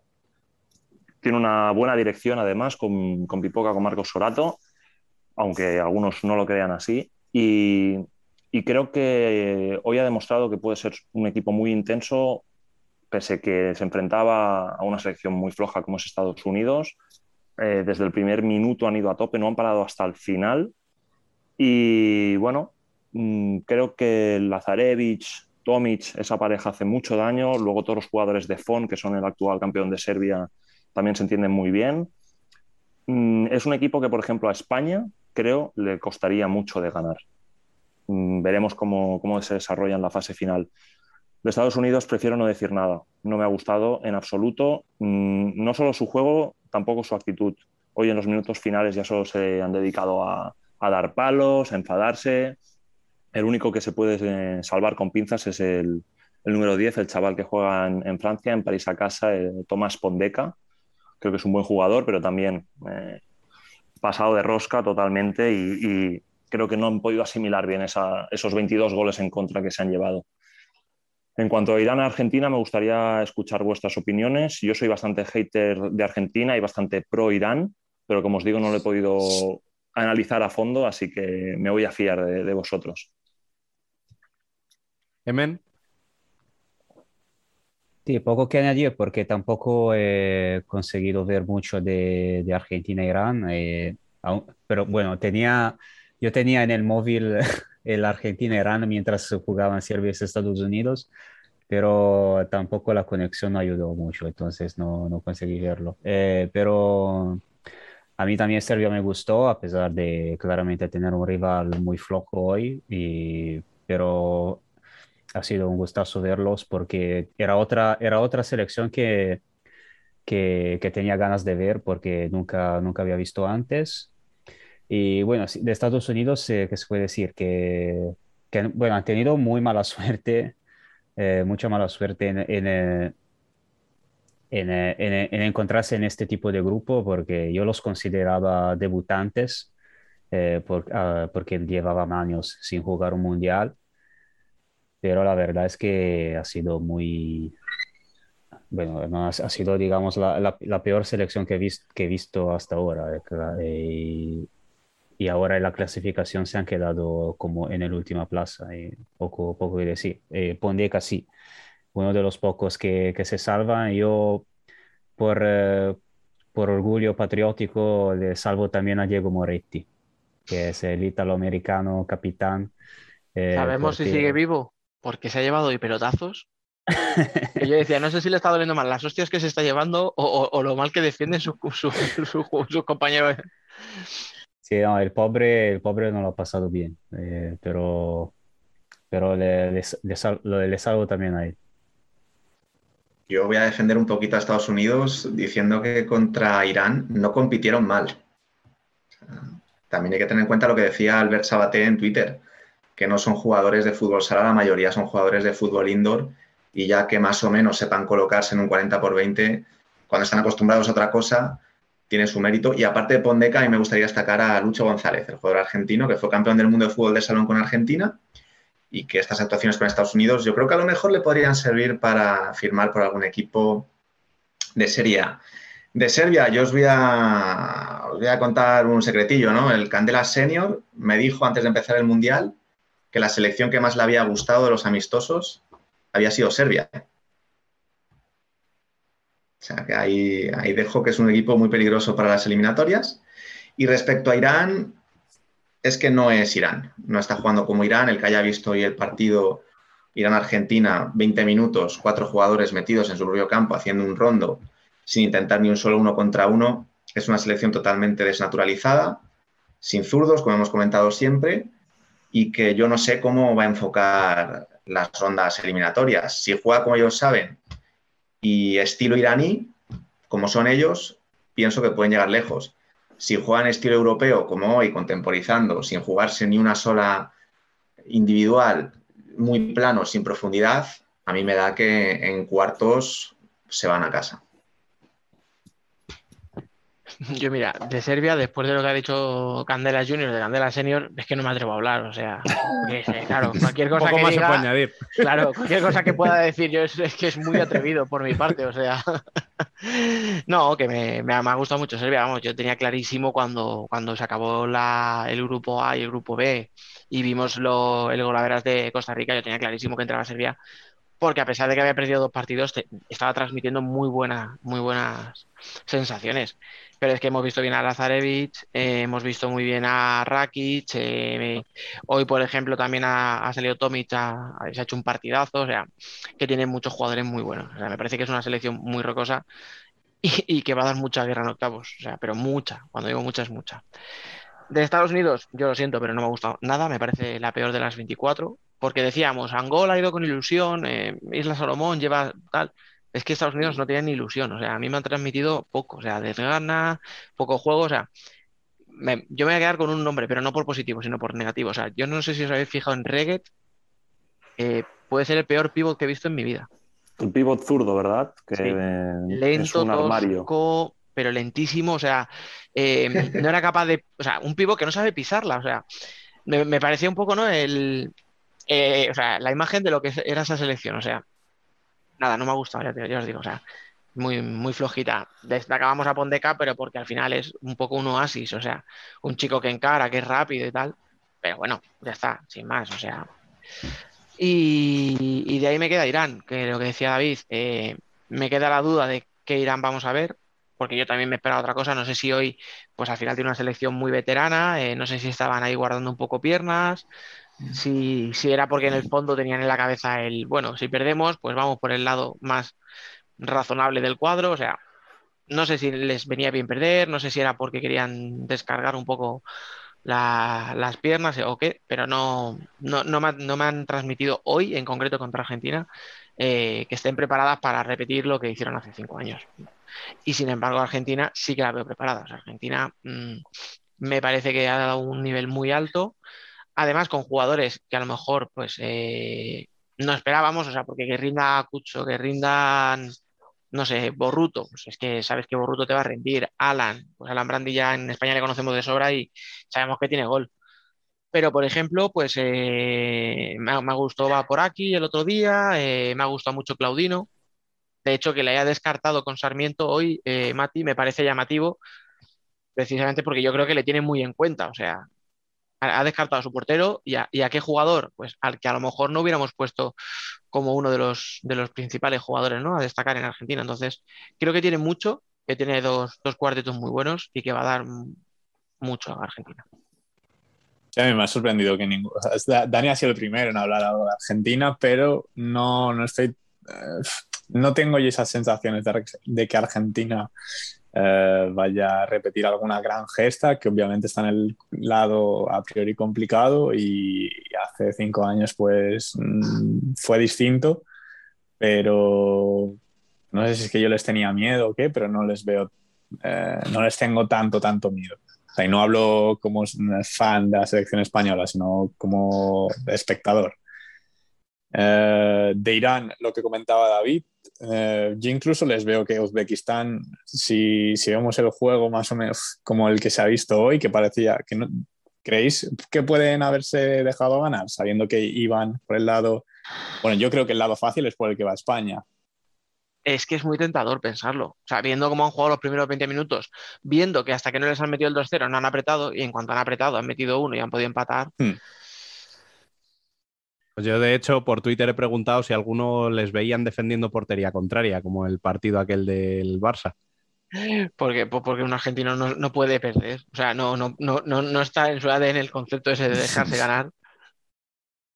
Pero yo creo que Ha sido increíble, ha sido increíble que el, eh, o sea, vimos, vi el- cu- cuando estaba con el móvil veía los partidos en contemporánea, pero prácticamente no lo fueron, porque el Irán, el Irán-Argentina, el primer tiempo terminó cuando en el rapidísimo. Serbia, cuando en el Serbia-USA faltaban todavía como 8 o 10 minutos. Creo que no ha llegado a eso 30 ha sido minutos. increíble. o sea, en tiempo, tiempo real no ha llegado ni 30 minutos. Ha sido, Me ha parece que han eh, acabado con cero faltas los dos equipos y sin tiempos muertos. Sí, sí, no, ha sido bastante, o sea, para mí, con estos, estos datos, además Irán haciendo tres tiros en, a puerta contra los 15 de Argentina en el primer tiempo o algo así, mm. no, sé, yo también un poquito lo, lo estoy pensando. Bueno, pues una vez hemos analizado cómo han ido cada uno de los grupos y como ya nos hemos ido bastante de tiempo, eh, vamos simplemente con una predicción sobre cuáles van a ser los ganadores en cada uno de los octavos de final y luego en el cruce de cuartos. Es decir, vamos a dejar configurar las semifinales que creemos que van a pasar. Em, David, ¿te animas? Sí, claro. Pues venga. Venga, pues por el lado izquierdo del cuadro yo creo que los cuartos de final van a ser Rusia-Argentina, ahí no arriesgo nada. Y por debajo, Marruecos-Brasil. Ahí me da pena que la vino tinto caiga, pero creo que Marruecos tiene más potencial. Lado derecho del cuadro, vamos a ver un Kazajistán-Irán en cuartos. Y en la parte baja del mismo, España va a pasar a cuartos. Todavía no vamos a sacar el Dodotis ni el papel higiénico. Y en esa ronda eliminatoria nos enfrentaremos a Serbia porque Jorge Brás y Portugal me temo que se van a casa. Ahí, la primera sorpresa. ¿Y las semifinales que te quedarían de esos cuadros? Rusia-Brasil e Irán-Serbia. Ahí lo tenemos. Dani. Hola leche, macho. Es que, no quiero ir detrás de este, tío, ¿eh? De verdad. yo aquí iba a ir aquí desflipado de, ah, pues yo voy a decir que gana Serbia. Ya me lo han quitado. Eh, no, evidentemente por, por, el lado izquierdo, arriba, sin problema, para Rusia y para Argentina, o sea, muy favoritas. Entre Rusia y Argentina, yo aquí sí que voy a variar. Yo creo que Argentina llega a semifinales. Eh, por la parte de abajo, Marruecos-Venezuela es el que más me cuesta decidir voy a decir Marruecos, pero mm, ni yo mismo me lo creo, o sea, sinceramente, lo veo 50-50. Brasil, obviamente, gana a Japón y, se carga a Marruecos, ¿vale? Por el otro lado, pues eh, Kazajistán también pasaría sin problema, la veo bastante superior a Tailandia. Irán sí que la veo un poquito más achuchada, pero eh, la veo pasando a, semis a Irán, dejando a, los kazajos ahí en la cuneta. Y por el otro lado ya os lo he adaptado, o sea, España y Serbia, y, voy a decir España, venga, lo tengo que decir. No me lo creo mucho, pero lo tengo que decir. Bien. Eh, yo en la primera eliminatoria veo Marruecos-Brasil, luego en Rusia-Argentina, España-Serbia y Uzbekistán-Kazajistán. Y en semis, eh, luego cuando he visto que me había quedado, bueno, al final íbamos de torneo alternativo, de que habría sorpresas y veo los cuatro que me han quedado y son los de siempre, Brasil, Rusia y España, Kazajistán. Emen. Eh, en los octavos yo creo que no va a haber eh, muchas eh, sorpresas, entonces Rusia, Argentina, Marruecos, Brasil,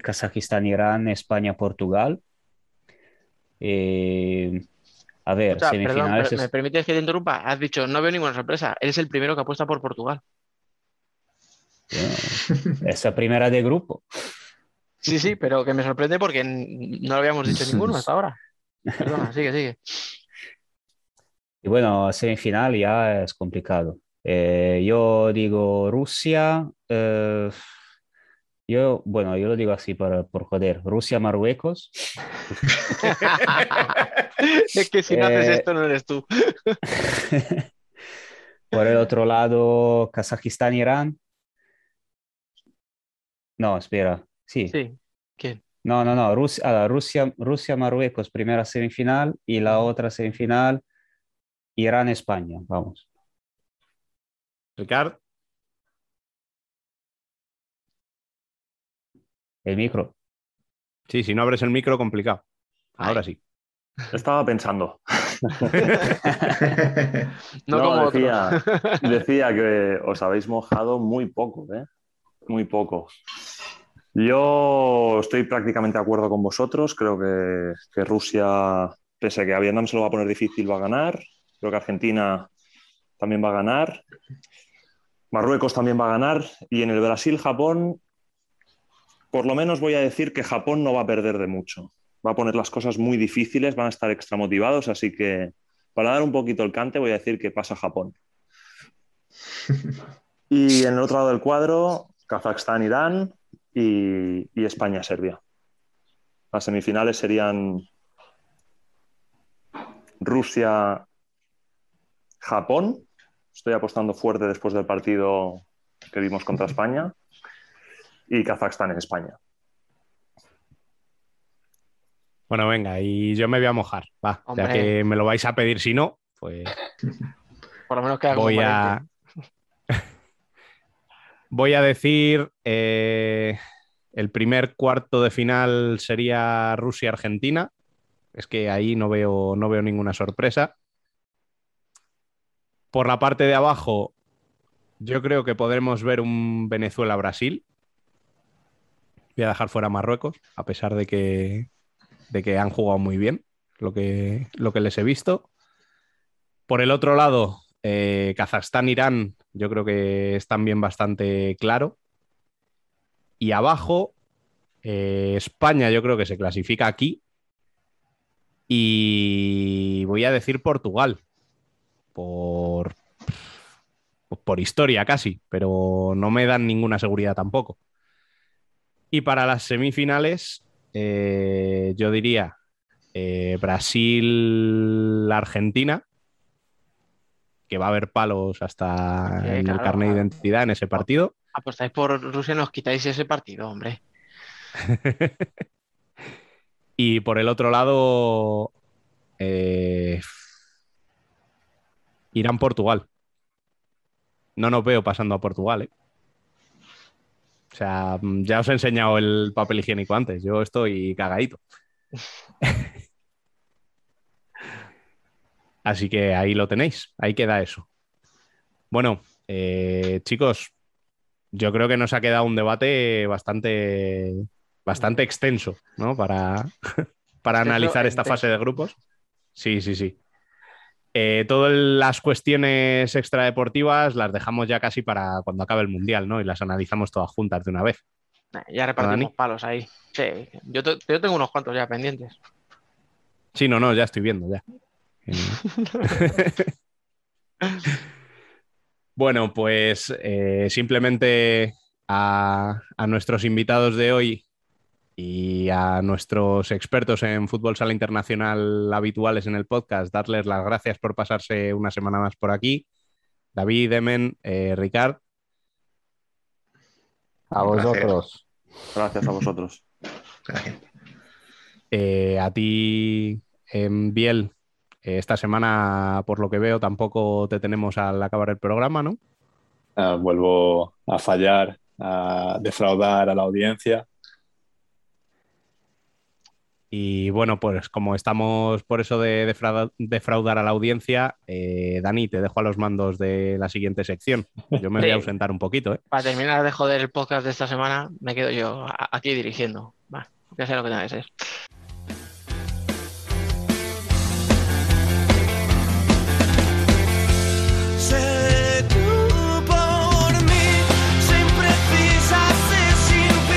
Nosotras también somos futsal.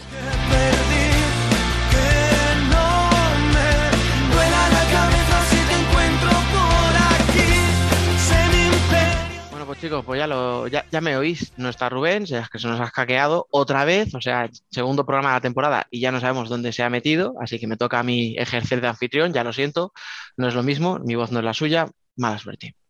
Vamos a ir ya conociendo a los de siempre, a los sospechosos habituales. Alba Herrero, buenas. Muy buenas. Oye, una pregunta. ¿Estás seguro de que Rubén va a volver o no se ha abandonado definitivamente? O... Si se va, él se lo pierde, también te lo digo. Y ese que se ríe por ahí, Franca, ¿qué, qué pasa, compañero? ¿Cómo estás? Hola, buenas, ¿qué tal? Bueno, dudo, antes de... dudo mucho que Rubén nos abandone. Nah, no, no haré nada sin nosotros. A ver, chicos, antes de presentar a nuestra invitada, que ya la estáis viendo vosotros, eh, así a bocajarro, a ver, ¿qué os ha parecido la primera jornada? Que siempre se coge con muchas ganas. Alba, Yo, yo la he visto interesante. Ha habido resultados que creo que son bastante interesantes. Creo que va a ser una, va a ser una buena temporada para nosotros. a nivel de juego, resultado y de muchas sorpresas, yo creo. Se la vamos Vale, a pasar bien. Nosotros sí. nosotros sí, ¿no? Fran, Sí, igual. Además, resultados y partidos bastante, bueno, lo que os he dicho esta mañana en el, en el WhatsApp, muy interesantes para los espectadores. Para los entrenadores, no sé, pero para nosotros, genial.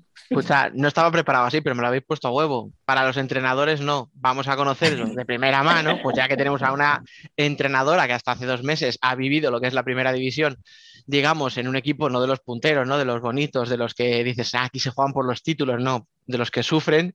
Está con nosotros Raquel Mondoruza. Mondo, ¿qué tal? Muy buenas. Hola, buenas noches, ¿qué tal chicos?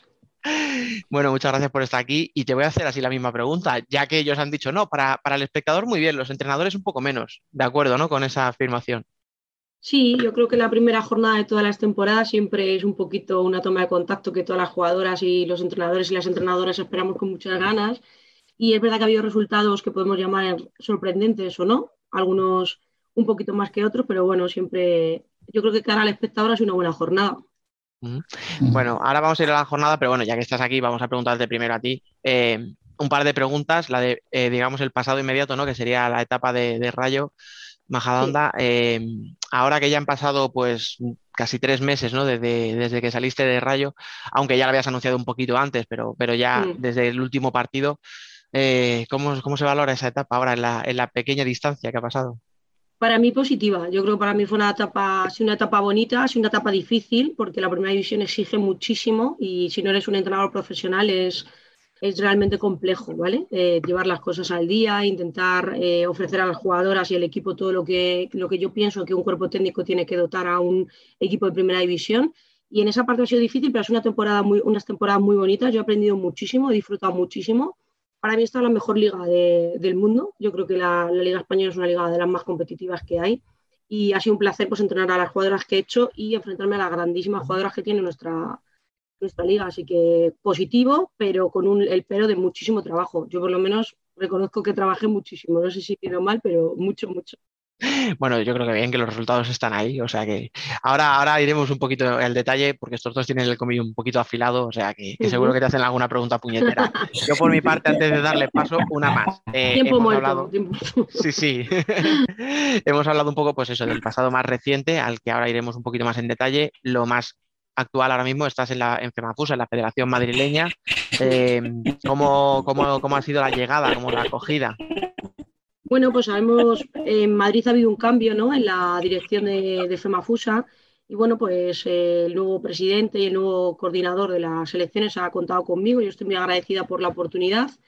Eh, y nada, estoy de coordinadora y seleccionadora sub-19. Estaré colaborando también en la sub-16 y en todas las selecciones. Trabajando, ahora mismo me acabáis de, pillar que llegaba de un Alcorcón B, le gané el B, que tiene muchas chicas jóvenes y ahí mirando a ver qué podemos seleccionar.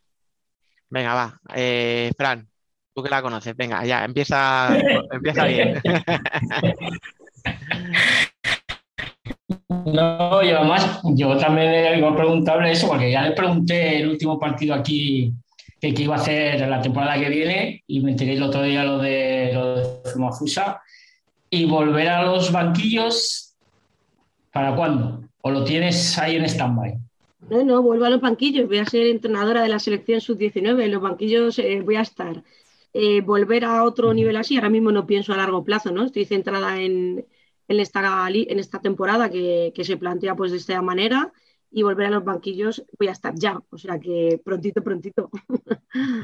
En Fran, octubre empezamos a entrenar. si- si no estás todos los días a pico y pala, a Fran no le vale. Ya, ya, ya. Es cierto que, que mira, sí que yo necesitaba un poquito un respiro y cuando llegó más o menos abril o así del año pasado y me planteé que tenía que volver a, a pensar en todo un verano en la planificación que lleva extra fichajes, eh, preparación, planificación y demás. En ese momento me agobié un poco y pensé, fue la primera vez que dije, Dios, no quiero esto, no quiero, necesito un descanso. Entonces, aunque Fran me quiera ver en los banquillos pronto, este, este junio, julio y agosto me ha venido súper bien. Reconozco que lo necesitaba y que ahora pues me ha llegado esta oportunidad y en octubre empezamos a entrenar con las selecciones y ya voy a estar en el banquillo con muchas ganas, pero necesitaba un poquito parar. Mm. Alba, eh, lánzate. Eh, yo quería resaltar primero eh, la frase de ser una entrenadora no profesional lleva mucho trabajo detrás, porque siempre hablamos de que las jugadoras no profesionales llevan mucho trabajo detrás, pero también a veces hay que resaltar que los entrenadores llevan mucho trabajo detrás. Eh, parece que no, pero luego si las- los resultados salen mal, la culpa es solo suya, pero si salen bien, no se dice nada. Entonces, quiero darle esa importancia. Y también te iba a preguntar que si a día de hoy pudieses volver atrás, hubiera, ah, hubiera o hubiese algo que, que cambiarías a la hora de planificar, de, de cómo han sido la última temporada con el Rayo, las dos últimas, hubiera, ¿habrías cambiado algo? Sí, yo creo que a toro pasado siempre piensas cosas que cambiar, porque la cabeza va como muy rápido y vas eh, aprendiendo cosas nuevas, viendo cosas nuevas en los clinics y siempre cambias cosas.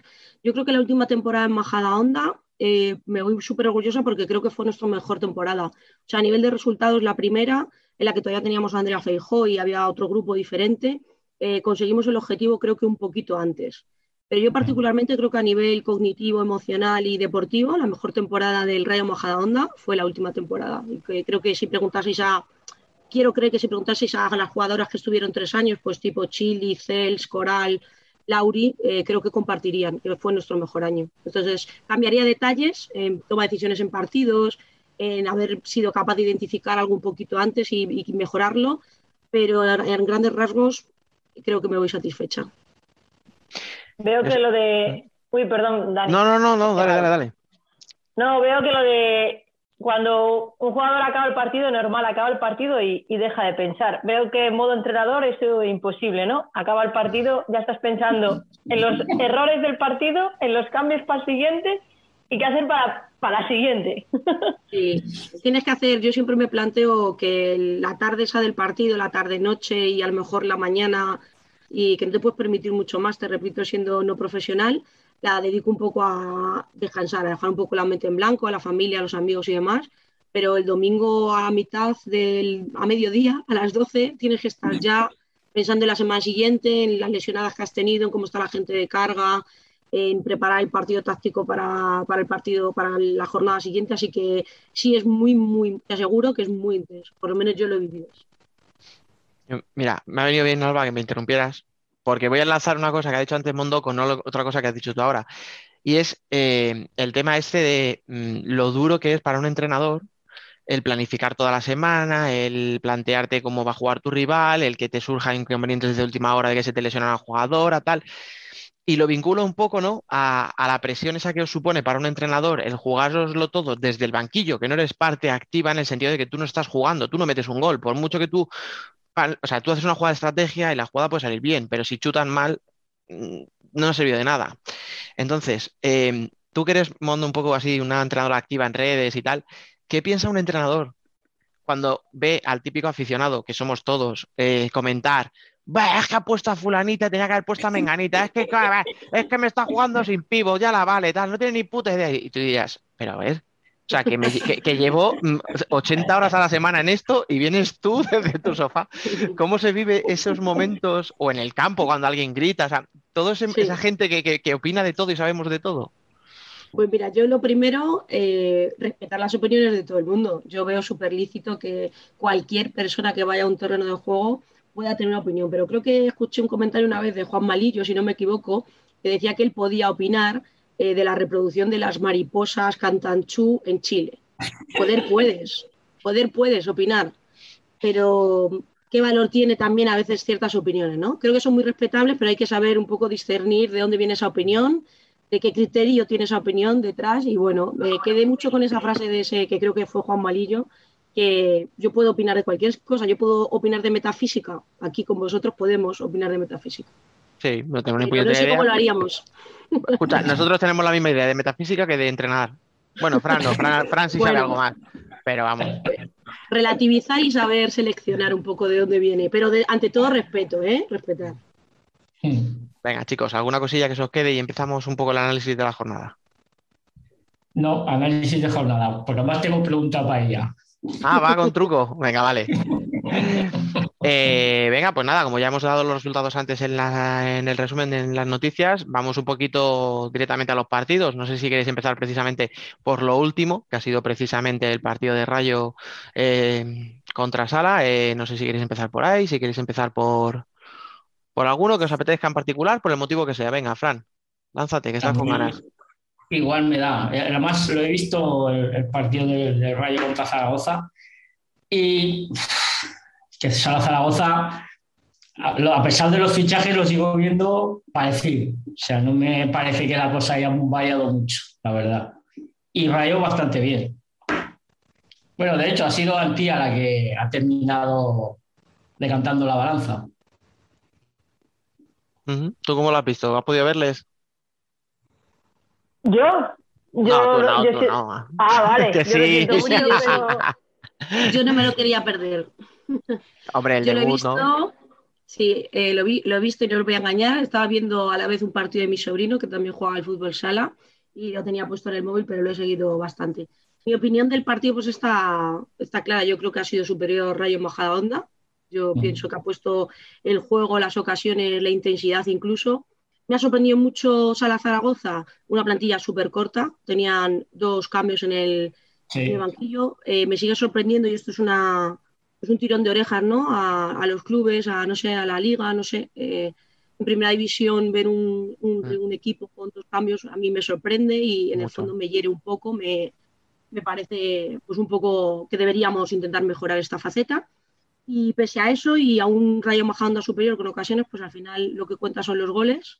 Eh, el gol lo ha puesto Antía con un 10 metros súper bien lanzado y creo que Majadahonda ha pecado ahí en esos momentos de, de la quinta falta, pues cometer una, una falta totalmente innecesaria que ha sido. Pero bueno, yo creo que soy positiva porque es, es mi ex equipo y soy un poquito bajariega, ¿no?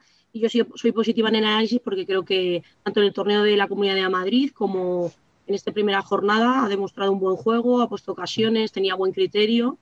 Y yo eh, no siempre digo que la mala suerte no existe, ¿no? Pero sí nos ha pasado en Majadahonda y es real. El año pasado el equipo jugaba partidos bastante bien y la falta de gol, pues al final es lo que tiene. Esperamos la llegada de Andrea Feijó, eh, una vieja conocida y, y que creo que, que va a sumar en esa faceta y que el resto de jugadoras pues estén un poquito más acertadas para la jornada que viene llevarse los tres puntos. Además, la casualidad que ahora el, el quien te sustituye en el banquillo es un amigo de la casa. O sea, a Carlos le hemos tenido aquí un montón de veces Sí. y, y- y debuta precisamente. No voy a decir que haya sido casual, evidentemente. O sea, eh, estás aquí porque teníamos ganas de hablar contigo desde hacía mucho y dije, bueno, vamos a intentarlo, que es una ocasión, ¿no? ¿Cómo le has visto? O sea, no sé si me- no has podido a lo mejor estar muy atenta, como decías, ¿no? Al partido, pero el- ¿cómo le has visto a, a Carlos ahí en el banquillo? Bueno, en su debut, vivido, recordemos. Supongo que lo habrá vivido con mucha ilusión, porque el primer partido en Primera División pues se vive con mucha ilusión, ¿no? yo lo viví así y creo que Carlos también. Y bueno, a él en verdad no he podido tampoco analizar una gran cosa. Eh, es cierto que ha estado fuera, que se ha casado, que ha estado de- por ahí fuera y esta semana no ha podido asistir mucho a los entrenos y creo que igual eso le ha condicionado un poco en la dirección, ¿no? Pero yo le he visto bien, le he visto tranquilo, le he visto disfrutando, la verdad, y, y yo creo que han hecho un buen papel. Todo el conjunto del entrenador y las jugadoras, para mí, hoy han hecho un buen papel. Lleva razón, vamos a empezar a rajar. O sea, el tío debuta en primera y se, y- y se casa, pero vamos a ver qué es esto. O sea, Y se, y se pira la semana de antes. es que, o sea, vamos, o sea, yo, yo es que de verdad, o sea, me parece una falta de respeto y una vergüenza, ¿eh? Vamos, vamos a empezar ya con Yo estoy segura de que cuando, cuando ya eh, un poco eh, ha estado en la pretemporada, pero a falta este final, pueda preparar un poquito mejor los partidos, pues seguro que lo va a disfrutar también más. Habrá disfrutado un montón y son cosas de la vida. Tendremos que dejar que se case y que disfrute. A mí me parece fatal, ya te digo, pero bueno. Sí, mira, Habrá- yo, yo lo he habrá visto, yo lo he visto más tranquilo de lo que esperaba, fíjate. Sí, yo lo he visto tranquilo también. Te jode, sí. decir que igual había sufrido demasiado. Escucha, si, si, si vienes de estar en Costa Rica, yo también vengo tranquilo, no se ha fastidiado. Tenía jet lag, tenía jet lag todavía, pero bueno, seguro que conecta rápido. Bueno, vamos chicos con un poquillo así a echar vistazo así rápido. Por ejemplo, eh, el Marín Futsi, yo creo que tenemos que hablar de él. Porque que un recién ascendido, por mucho que digamos, hombre, es que ha fichado a Silvia Guete en portería. Vale, sí. Pero es el Futsi, que con nada te hace siete goles. Y ha ganado por la mínima. No sé si lo pudisteis ver, Fran, eh, Alba, ¿cómo lo visteis vosotros? Eh, a mí me Eh, sorprendió Marín, la verdad. Sí. Más que, más que sorprender, a mí me sorprendió el resultado corto de Futsi. Esperaba más goles.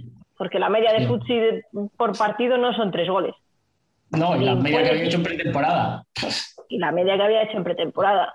Pero Eh, he de decir que eh, no lo pude ver porque mm, yo no, bueno, mis, bueno, ya sabéis que tengo problemas con los enlaces y no- yo creo que no había enlace, pero si había a mí no me funcionaba desde aquí. Ah, y la VPN ya no me funciona, o sea, ya la puse. Si ya en cosas fáciles se le complica la vida a Alba, imagínate cuando. Si se me complica con el wifi, imagínate con cambiando la VPN, pues olvídate. Venga, va, vamos a ir de la sorpresa al que no es sorpresa. Al Burela 4, Torreblanca 0. Vale, Torreblanca venía de ser la revelación, pero evidentemente ha perdido a Fernanda, ha perdido a Emily. no sé si os suena. Eh, sobre todo el cambio de entrenador, Maca, que además es un tío muy experimentado, pero que en, prim- o sea, en femenino yo creo que es su primera experiencia, si no me equivoco. O sea, que tiene, tiene que tomarle un poco el aire, ¿no? Al equipo, a la categoría. eh, el equipo se ha renovado mucho, verdad que tiene jugadoras muy, ya lo analizábamos hace un par de semanas, los fichajes.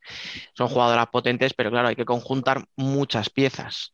Entonces, no sé si, ¿qué- ¿cómo lo visteis, eh, Mondo? ¿Tú lo, lo pudiste ver algo? Sí, lo seguí un poco desde casa y yo creo que eh, Maca y Melilla, pues al final va a ser un equipo que va a ir a más, seguro. Yo estoy segura que es pues muchos cambios, cambio de entrenador, cambio de modelo, ¿no? Y, y creo que va a ir a más. A mí eh, me gustaron cosas de Melilla, me, me gustaron dos jugadoras muy importantes. Yo creo que Nona ayer la vi un poquito cohibida, pero creo que es una jugadora que va a poder dar muchísimo a Melilla. Y, mm, y destacable también para mí Sara Soares, que eh, ayer también en el resultado intervino, ¿sabes? O sea, pese a hacer un 4-0, creo que que es una jugadora que da muchísimo rendimiento a Melilla. Y en este partido, pues al final eh, Burela tuvo muchísimas oportunidades y terminó marcando cuatro goles, pero Sara Suárez también tuvo una, una, eh, actuación para mí destacada. Y Burela, pues creo que todos somos, estamos muy pendientes, yo por lo menos estoy muy pendiente de, de este Burela con estos fichajes. Una pena que no pudiéramos disfrutar de Irene Samper, que es una de mis jugadoras pues, que más me gustan de, de la Está, liga. está con el presidente del club de fans, o sea, No te tranquila. preocupes. Lo puedo decir, ¿no? No hay problema. Y Aquí puedes decir lo que quieras, Irene Samper, porque no se puede decir Oye, que no. espera, O sea, espera, y del resto. Y del resto. Se me puede, cosa, sorprendió, sí, me sorprendió para bien también a mí la incorporación de Lenita, que yo creo que es una jugadora que se muy rápidamente estuvo muy metida en el modelo, que participó mucho y, que me sorprendió para bien. Luego, pues Burela en su casa, pues imagínate lo que es. Burela este año eh, aspira absolutamente a todo y primer partido en su casa, pues esto es lo que es. Como para fallar el primer partido en su casa. Sí, os iba a Sí. decir, eh, Eh, a, a vosotros os sorprendió también el tema este, ¿verdad? De Lenita. Sí, a mí sí. no, la verdad es que parecía que hoy llevabase jugando más de una temporada, más de una pretemporada. O sea, Sí. sí. que es cierto que se la vio muy metida dentro del equipo. Y, y al igual que Mondo ha destacado algunas jugadoras, obviamente voy a destacar a Sara, porque yo creo que aparte de paladas daba tranquilidad, tengo que defender a la portera, ya lo sabéis, es parte de mi trabajo. Eh, da, mucha, da mucha tranquilidad y da mucho respiro en ataque también, porque con eso es- creo que les falta ese referente arriba hasta que encuentren a Ah. alguien. Pero sí que es cierto de que creo que el trabajo de Sara, tanto en defensa como en ataque, es impresionante. Y creo que esta temporada, poco a poco, va dando pasos hacia adelante vía. Creo que va a, ser, acaba- va a acabar siendo definitiva. Es que- Sí, es- bueno. escucha, es que el año pasado, si no es Emily, o sea, si no es porque tiene un bicho como Emily, estaríamos hablando de Sí. que Vía estaba a lo mejor en el top 5 o top 10 de jugadoras de la liga. Mm. Claro, pues yo creo que este año tiene que estar en ese top. Y yo creo que No, ya está. además, además se le vio durante todo el partido a- mandando a las compañeras, hablando, corrigiendo. Yo el partido, la verdad es que tuvo mala suerte el debut de Maca. A ver, el primer partido, equipo nuevo y te toca Burela, pues las ganas de no presentarte. O sea, mira, nos hagamos el viaje y que nos pongan el resultado que quieran. Que ya de por sí, ojo, el viaje también te las- se las tiene, o sea, porque viajas el mismo día, es. tienes que hacer Melilla Madrid, Claro. Madrid, o sea, tienes que coger dos aviones, tienes que coger luego un Sí, sí. autobús, o sea, que es lo que hablábamos. O sea, que encima es eso. Bueno, escucha, luego, hablando- Claro. Mm. No, y encima te toca Burela, que, que- que es lo que, lo que ha hecho Mondo. Yo también estamos todos muy expectantes a ver, porque si ya le pasa a Burela, se lo llevó todo este año con los dos bichos que ha fichado, con los tres, con Tres, los tres. bichos que ha fichado, pues ya me dirás tú. Y quiero anotar Ah. también que, que no lo he dicho, perdona Alba, eh, No, que me sorprendió, me sorprendió, bueno, me sorprendió, ¿no? Pero eh, me gustó a mí ver a Sandra en la portería de Burela. No sé si me lo esperaba o no me lo esperaba, pero eh, me sorprendió. Y... ¿Sabes por qué se ríen? Es que, es que es amiga de Alba. Ah, bueno. Y Alba estaba como loca por decirlo, o sea que le ha venido genial que lo digas tú para Te que la no he quitado, acuse- te la he quitado. Para que no la acusemos de peloteo. La ha venido de lujo. Pero es una, una portera con muchísima proyección y bueno, igual este año es el año de, no sé si aventurarme a decir de transición, que sabemos que eh, la portera titular pues no, no, no era el año pasado ella y, y a ver si este año hay un poquito más de competencia, que yo creo que, que es bueno para la juventud de Sandra, ¿no? Que, Sí. que viene muy bien y que jugar este tipo de partidos. Mm, Yo ahora, bueno, ahora os pregunto a vosotros, eh, Alba, Fran, pero hablando de eso, vamos a hablar también de otro entrenador que debutaba. Este un poco menos, porque al final eh, Lucas venía de ser el segundo de, de Burela, entonces, bueno, él ya conoce la entidad de sobra, estaba, ya lleva allí tiempo y tal, pero bueno, al final es dar un paso al frente, o sea, no es lo mismo ser, me imagino, ¿no, Mondo? Y en eso tú me puedes corregir si no.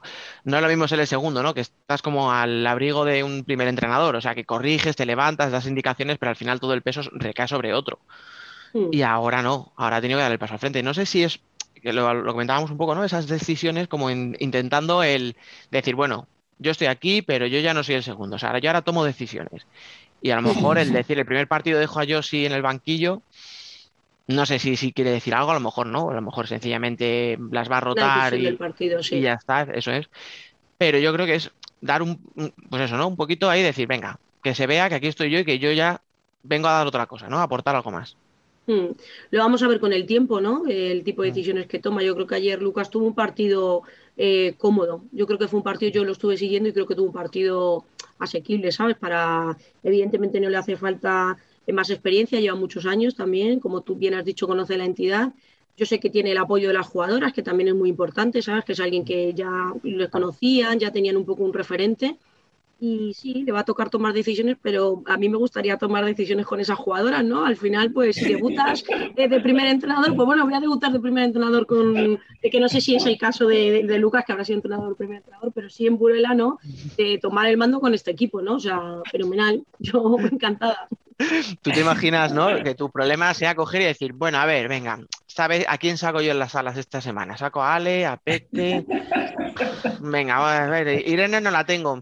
Pff, Cachina más, solo me quedan otras siete internacionales para elegir, a ver a quién pongo, ¿eh?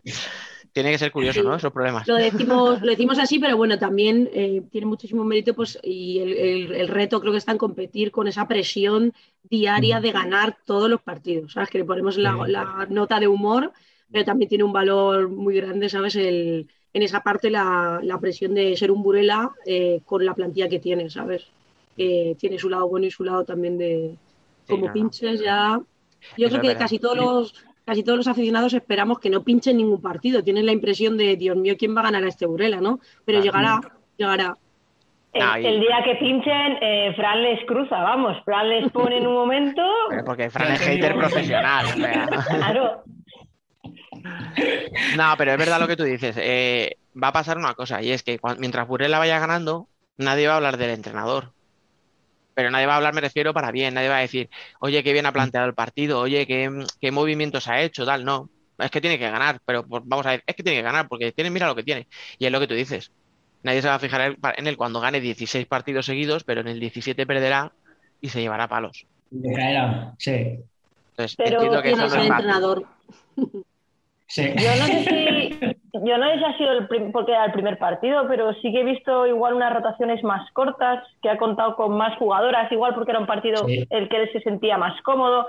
Pero yo he visto en segunda, en segunda rotación a Javier a, a jugar a Elena Aragón, cuando el año pasado igual no jugaba tanto, igual porque este año también ha entrado más en la dinámica del grupo, no lo sé. Que por cierto, Mm. siempre hemos dicho que les parecía una jugadora que para más minutos y marcó gol. La- Y, Entonces- y Lara también. Lara, y Lara también ha jugado más. Entonces, no sé si. Dime, Dani, perdona. No, no, no, que te iba a decir que yo recuerdo que el año pasado cuando no jugaba, yo dije, para mí Elena Aragón es carne de selección.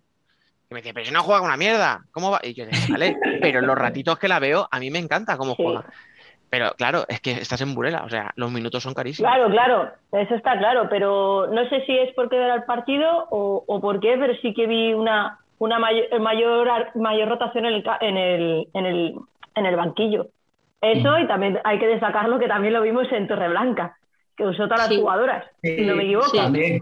Sí, Que eso a final de temporada, en una plantilla más corta, porque igual Burela no tiene tantos problemas, pero igual Torreblanca pasa lo que pasa el año pasado, que no, no llegaban, porque Ujú. jugaban siempre las mismas. Entonces, creo que hemos visto poco, porque es solo un partido, pero creo que tenemos bastantes indicativos de lo que vendrá en temporada. Y solo un dato más que voy a decir, un segundo, Fran, que yo no he dicho nada hoy, pero lo ha dicho todo el mundo y yo no tengo que añadir nada más, porque si lo dice ella, ya está, ¿para qué voy a añadir yo nada? Lo ves, ¿no? O sea, aunque tú ya lo has dicho, ella tiene que puntualizarlo. No, hombre, a ver. Vale, vale, nada, perfecto. Que además, si te lo dije yo, te lo dije yo cuando puse el partido y la vi en la portería, que qué hacía ahí. Digo, ¿qué hace estando ahí en la portería? Pues que muy buena, joder, que muy buena. Bueno, vamos a cambiar el partido. Lo único que, que ya por si, por si queréis, por cerrar el tema del partido del Burela, es que hemos hablado del tema de las rotaciones, de que han jugado tal. También recordar que venimos de una pretemporada en la que las internacionales han estado fuera casi Mm. que han sido dos, tres semanas. O sea, Casi que tres, a lo mejor, claro, eso. Fue- claro, lo raro a lo mejor es que Lenita, que llega nueva al equipo y ha estado fuera, acabe jugando tantos minutos. O sea, que a lo mejor lo raro era eso, lo normal era que hubiera jugado pues Lara, que hubiera jugado Elena, o sea, gente que estaba ahí desde hace dos meses. Pero bueno, venga, pasamos de partido. A ver, eh, así de la zona de arriba, por ejemplo, nos queda, por ejemplo, por analizar, no sé, el Alcorcón 1, Pollo 5. Pollo muy fuerte, lo sabíamos, o sea, quiero decir, yo creo que más o menos, a pesar de las bajas que ha tenido, manteniendo a Caridad en portería, con Ana Rivera que acaba, o sea, que empieza igual que acabó, totalmente enchufada, con los fichajes que se ha traído precisamente de Burela, que estamos hablando, y, y los dos descartes de Burela, fijaros aquí, o sea, Yane, que no es muy espectacular, pero siempre mete gol. O sea, la mujer Sí. siempre tiene gol. No sé, ¿cómo, cómo visteis el partido? A ver, eh, ¿quién lo vio? Fran, ¿tú lo viste? Sí, ¿no? sí. Venga. Pena. Ahora no te digo todo, pena. Pues Verás que solo he hablado en clave eh, pollo, no he hablado en clave Alcorcón. No, pero aquí ya sabes que somos de Piru. Yo, bueno, es lo que hemos hablado ya esta pretemporada, que va a echar mucho en falta lo- el desborde de Irene y los goles de Bani. Mm, Lo que pasa es que, siendo verdad, tienes que pasar página. O sea, Sí, sí, yo no me imagino a Piru claro. diciendo mañana en el entrenamiento, "Jo, es que si tuviera Irene, tendrá que buscar las soluciones con lo que toca, con lo que hay, Sí, con las bajas y todo. Es que además el partido no es para el resultado que, que hubo al final, porque creo que si no me equivoco, el 1-0 o el 2-0 viene después de una ocasión de, o un tiro al palo de Alcorcón. O sea, y en la siguiente jugada, ¡pum! Pero, y encima recibió los goles muy seguidos y Alcorcón llegaba, pero era lo que hablamos. El gol es lo que, es lo que manda. Recibieron muy seguidos el tercero y el cuarto, que yo creo que fue Sí, casi sí. un saque. Metieron el tercero En y el cuarto minuto. fue en el saque. Mm.